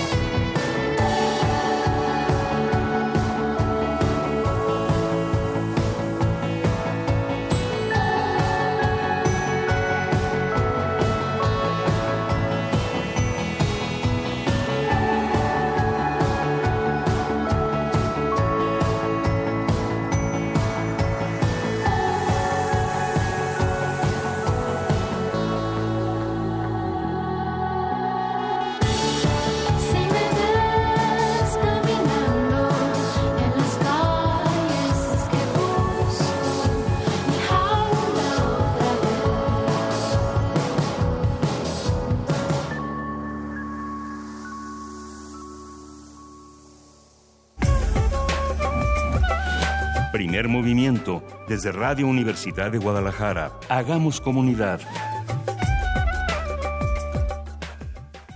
Estamos de vuelta en esta transmisión especial de colaboración de la radio UDG con Radio UNAM y ya se encuentra aquí con nosotros Yolanda, eh, perdón, Virginia Sánchez, Virginia Sánchez quien es reportera, por supuesto, de Casa de Radio UNAM para darnos el reporte, el reporte de la FIL Guadalajara. ¿Cómo estás, Vicky? Hola, ¿qué tal? Muy buenos días, Beren, Hola, Miguel, Vicky. Ceci. Buenos días. Pues aquí, efectivamente, muchas actividades aquí que, que conforman esta Feria Internacional del Libro de Guadalajara. Y bueno, dentro de los diversos programas que, que, que le integran, está el de La FIL también es ciencia, en el cual, pues el día de ayer, para destacar la incursión de las mujeres que ha venido acompañando el desarrollo científico y tecnológico de la humanidad a lo largo de la historia, pues se decía siempre a la par de sus colegas masculinos y cuyas aportaciones de estas mujeres pues han permitido ampliar, profundizar y de- diversificar el conocimiento. Sin embargo, pues el nombre de muchas mujeres científicas pues ha estado invisibilizado. Por eso desde la FIL Guadalajara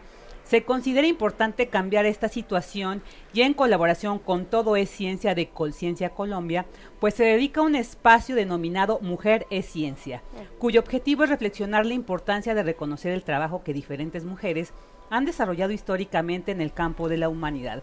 Así que el día de ayer, con una dinámica que involucró al público asistente, a quien se le planteó la pregunta inicial, ¿cómo es una mujer feminista? Fue muy interesante las respuestas que ahí se encontraban. Pues comenzó la mesa en la que estuvieron como invitadas Brigitte Baptiste, ella es una bióloga colombiana experta en temas ambientales y biodiversidad.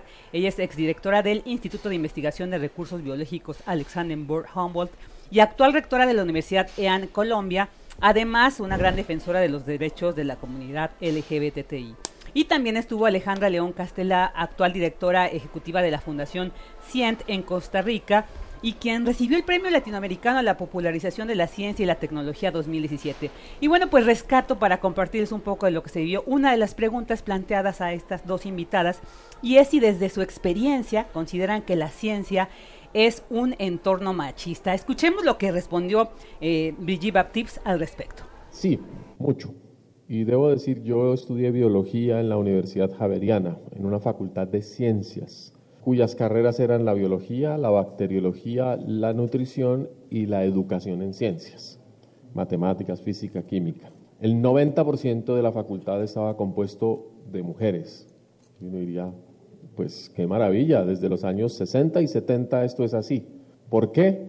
Porque la universidad tenía una carrera que sí era la carrera importante, que era medicina. Y la Facultad de Ciencias le prestaba servicio y estaba a la orden de los doctores. Y la medicina claramente era la disciplina científica que ordenaba el mundo.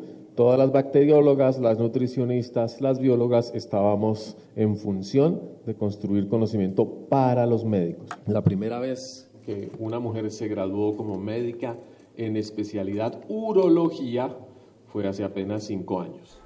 Bueno, esto es algo que respondió. Y bueno, en tanto Alejandra León Castella respondió lo siguiente sobre esta pregunta. Diferencias. Y veremos que hay muchos caminos para desarrollar el conocimiento dentro de la academia y fuera de la academia. Cuando buscamos un rol diferente, tenemos que construir ese rol y los que encontramos como parámetros de referencia muchas veces son aquellos de los cuales tenemos que diferenciarnos. Por eso la importancia de buscar a las mujeres científicas en la historia y demostrar sus caminos. Esto es lo que ocurrió en esta mesa Mujeres Conciencia. Más tarde se llevó a cabo como parte de las actividades estelares una muy importante e interesante en torno al gran poeta David Huerta, quien fue, como comentó Miguel, el Premio Phil de Literatura en Lengua Romance 2019, en el que algunos de sus amigos, de hecho así se llamó la mesa, los amigos de David Huerta, hablaron tanto de la grandeza de su obra como su amistad, construida en gran medida por la admiración, enseñanza y complicidad que envuelve su relación con el poeta. De tal manera que bajo la moderación de Luz Helena Gutiérrez de Velasco, inició con la lectura de una carta que envió Verónica Murguía, compañera de vida e de, de, Huerta, importante escritora, quien a causa de un accidente no pudo estar presente, pero a través de Randy Mendoza compartió lo esencial de su relación y destacó ese otro lenguaje anterior a las palabras y esa larga convivencia, dijo, de dos cuerpos que han envejecido juntos. Después, Luis Vicente de Aguinaga habló sobre la esencia particular de los poetas que contrastan la soledad con esos vínculos inquebrantables que como Huerta ha tejido con sus alumnos y con quienes le rodean. Otro gran amigo presente fue Benito Taibo, quien señaló que David no es un amigo, sino parte de su familia. Y arrancando las risas con un diálogo espontáneo que suscitó con Huerta ahí presente, compartió tres cosas que dijo seguramente no se conocían de David Huerta. Uno, que el 2 de octubre estuvo presente en la Plaza de las Tres Culturas en Tlatelolco. Dos, que es un gran lector de la Biblia. Y tres, que es atlantista. Asimismo, destacó que David no rompe un plato en la vida cotidiana, pero con todas sus palabras son como piedras que pueden romper múltiples ventanas a la vida. Asimismo, el ensayista José Israel Carranza señaló que David Huerta es alguien que sabe qué hacer con lo que sabe, que es una de las más lúcidas inteligencias a nuestro alcance para comprender qué es la poesía y qué es indispensable en nuestra eh, existencia y también destacó su integridad cívica como lector crítico de nuestro presente. Otro amigo estuvo, que estuvo ahí fue Mark Schaffer, su traductor al inglés, quien destacó que el poeta nos sigue dando grandes regalos que nos ayudan a vivir y que nos ha mostrado cómo el lenguaje escrito es la herramienta más potente para la existencia. Finalmente, para cerrar este encuentro, otra gran poeta, Coral Bracho, enfatizó la grandeza de David Huerta como el poeta extraordinario, erudito, inteligente y creativo, y las facetas interminables que lo integran, y de esta manera describió su poesía. La poesía de David Huerta no es sólo una manera nueva de expresión que abreva en las mejores fuentes de la tradición literaria española y universal. Es también un proyecto cognitivo que se alimenta con las inquietudes de la filosofía y que invariablemente se acerca de muy diversas maneras a otras artes. Ese estallido de creatividad deslumbrante que a lo largo de los años se ha sostenido y enriquecido de muchas maneras, no solo incidió de manera definitiva en nuestra forma de concebir el lenguaje y la poesía, sino en nuestro modo de percibir el mundo y de reconocernos en él. Pues Vicky Sánchez, aquí, aquí este reporte te agradecemos mucho. Nos encontramos mañana. El día de mañana. Para seguir con la FIL. Aquí está. Y pues nosotros estamos ya para despedirnos. Muchas gracias por sintonizarnos. Gracias a la revista, a, esta revista polifónica. Gracias Cecilia Fernández, su titular. Muchas gracias por alojarnos. Miguel Ángel Quemay, nos estamos despidiendo. Nos despedimos y nos escuchamos mañana. Recuerden, de 7 a 10 de la mañana estamos en la radio universitaria de Guadalajara y este esto fue el primer movimiento. El mundo desde la universidad y la FIL Guadalajara. Radio UNAM, en colaboración con Radio Universidad de Guadalajara, presentó Primer Movimiento, El mundo desde la universidad, desde la Feria Internacional del Libro de Guadalajara 2019.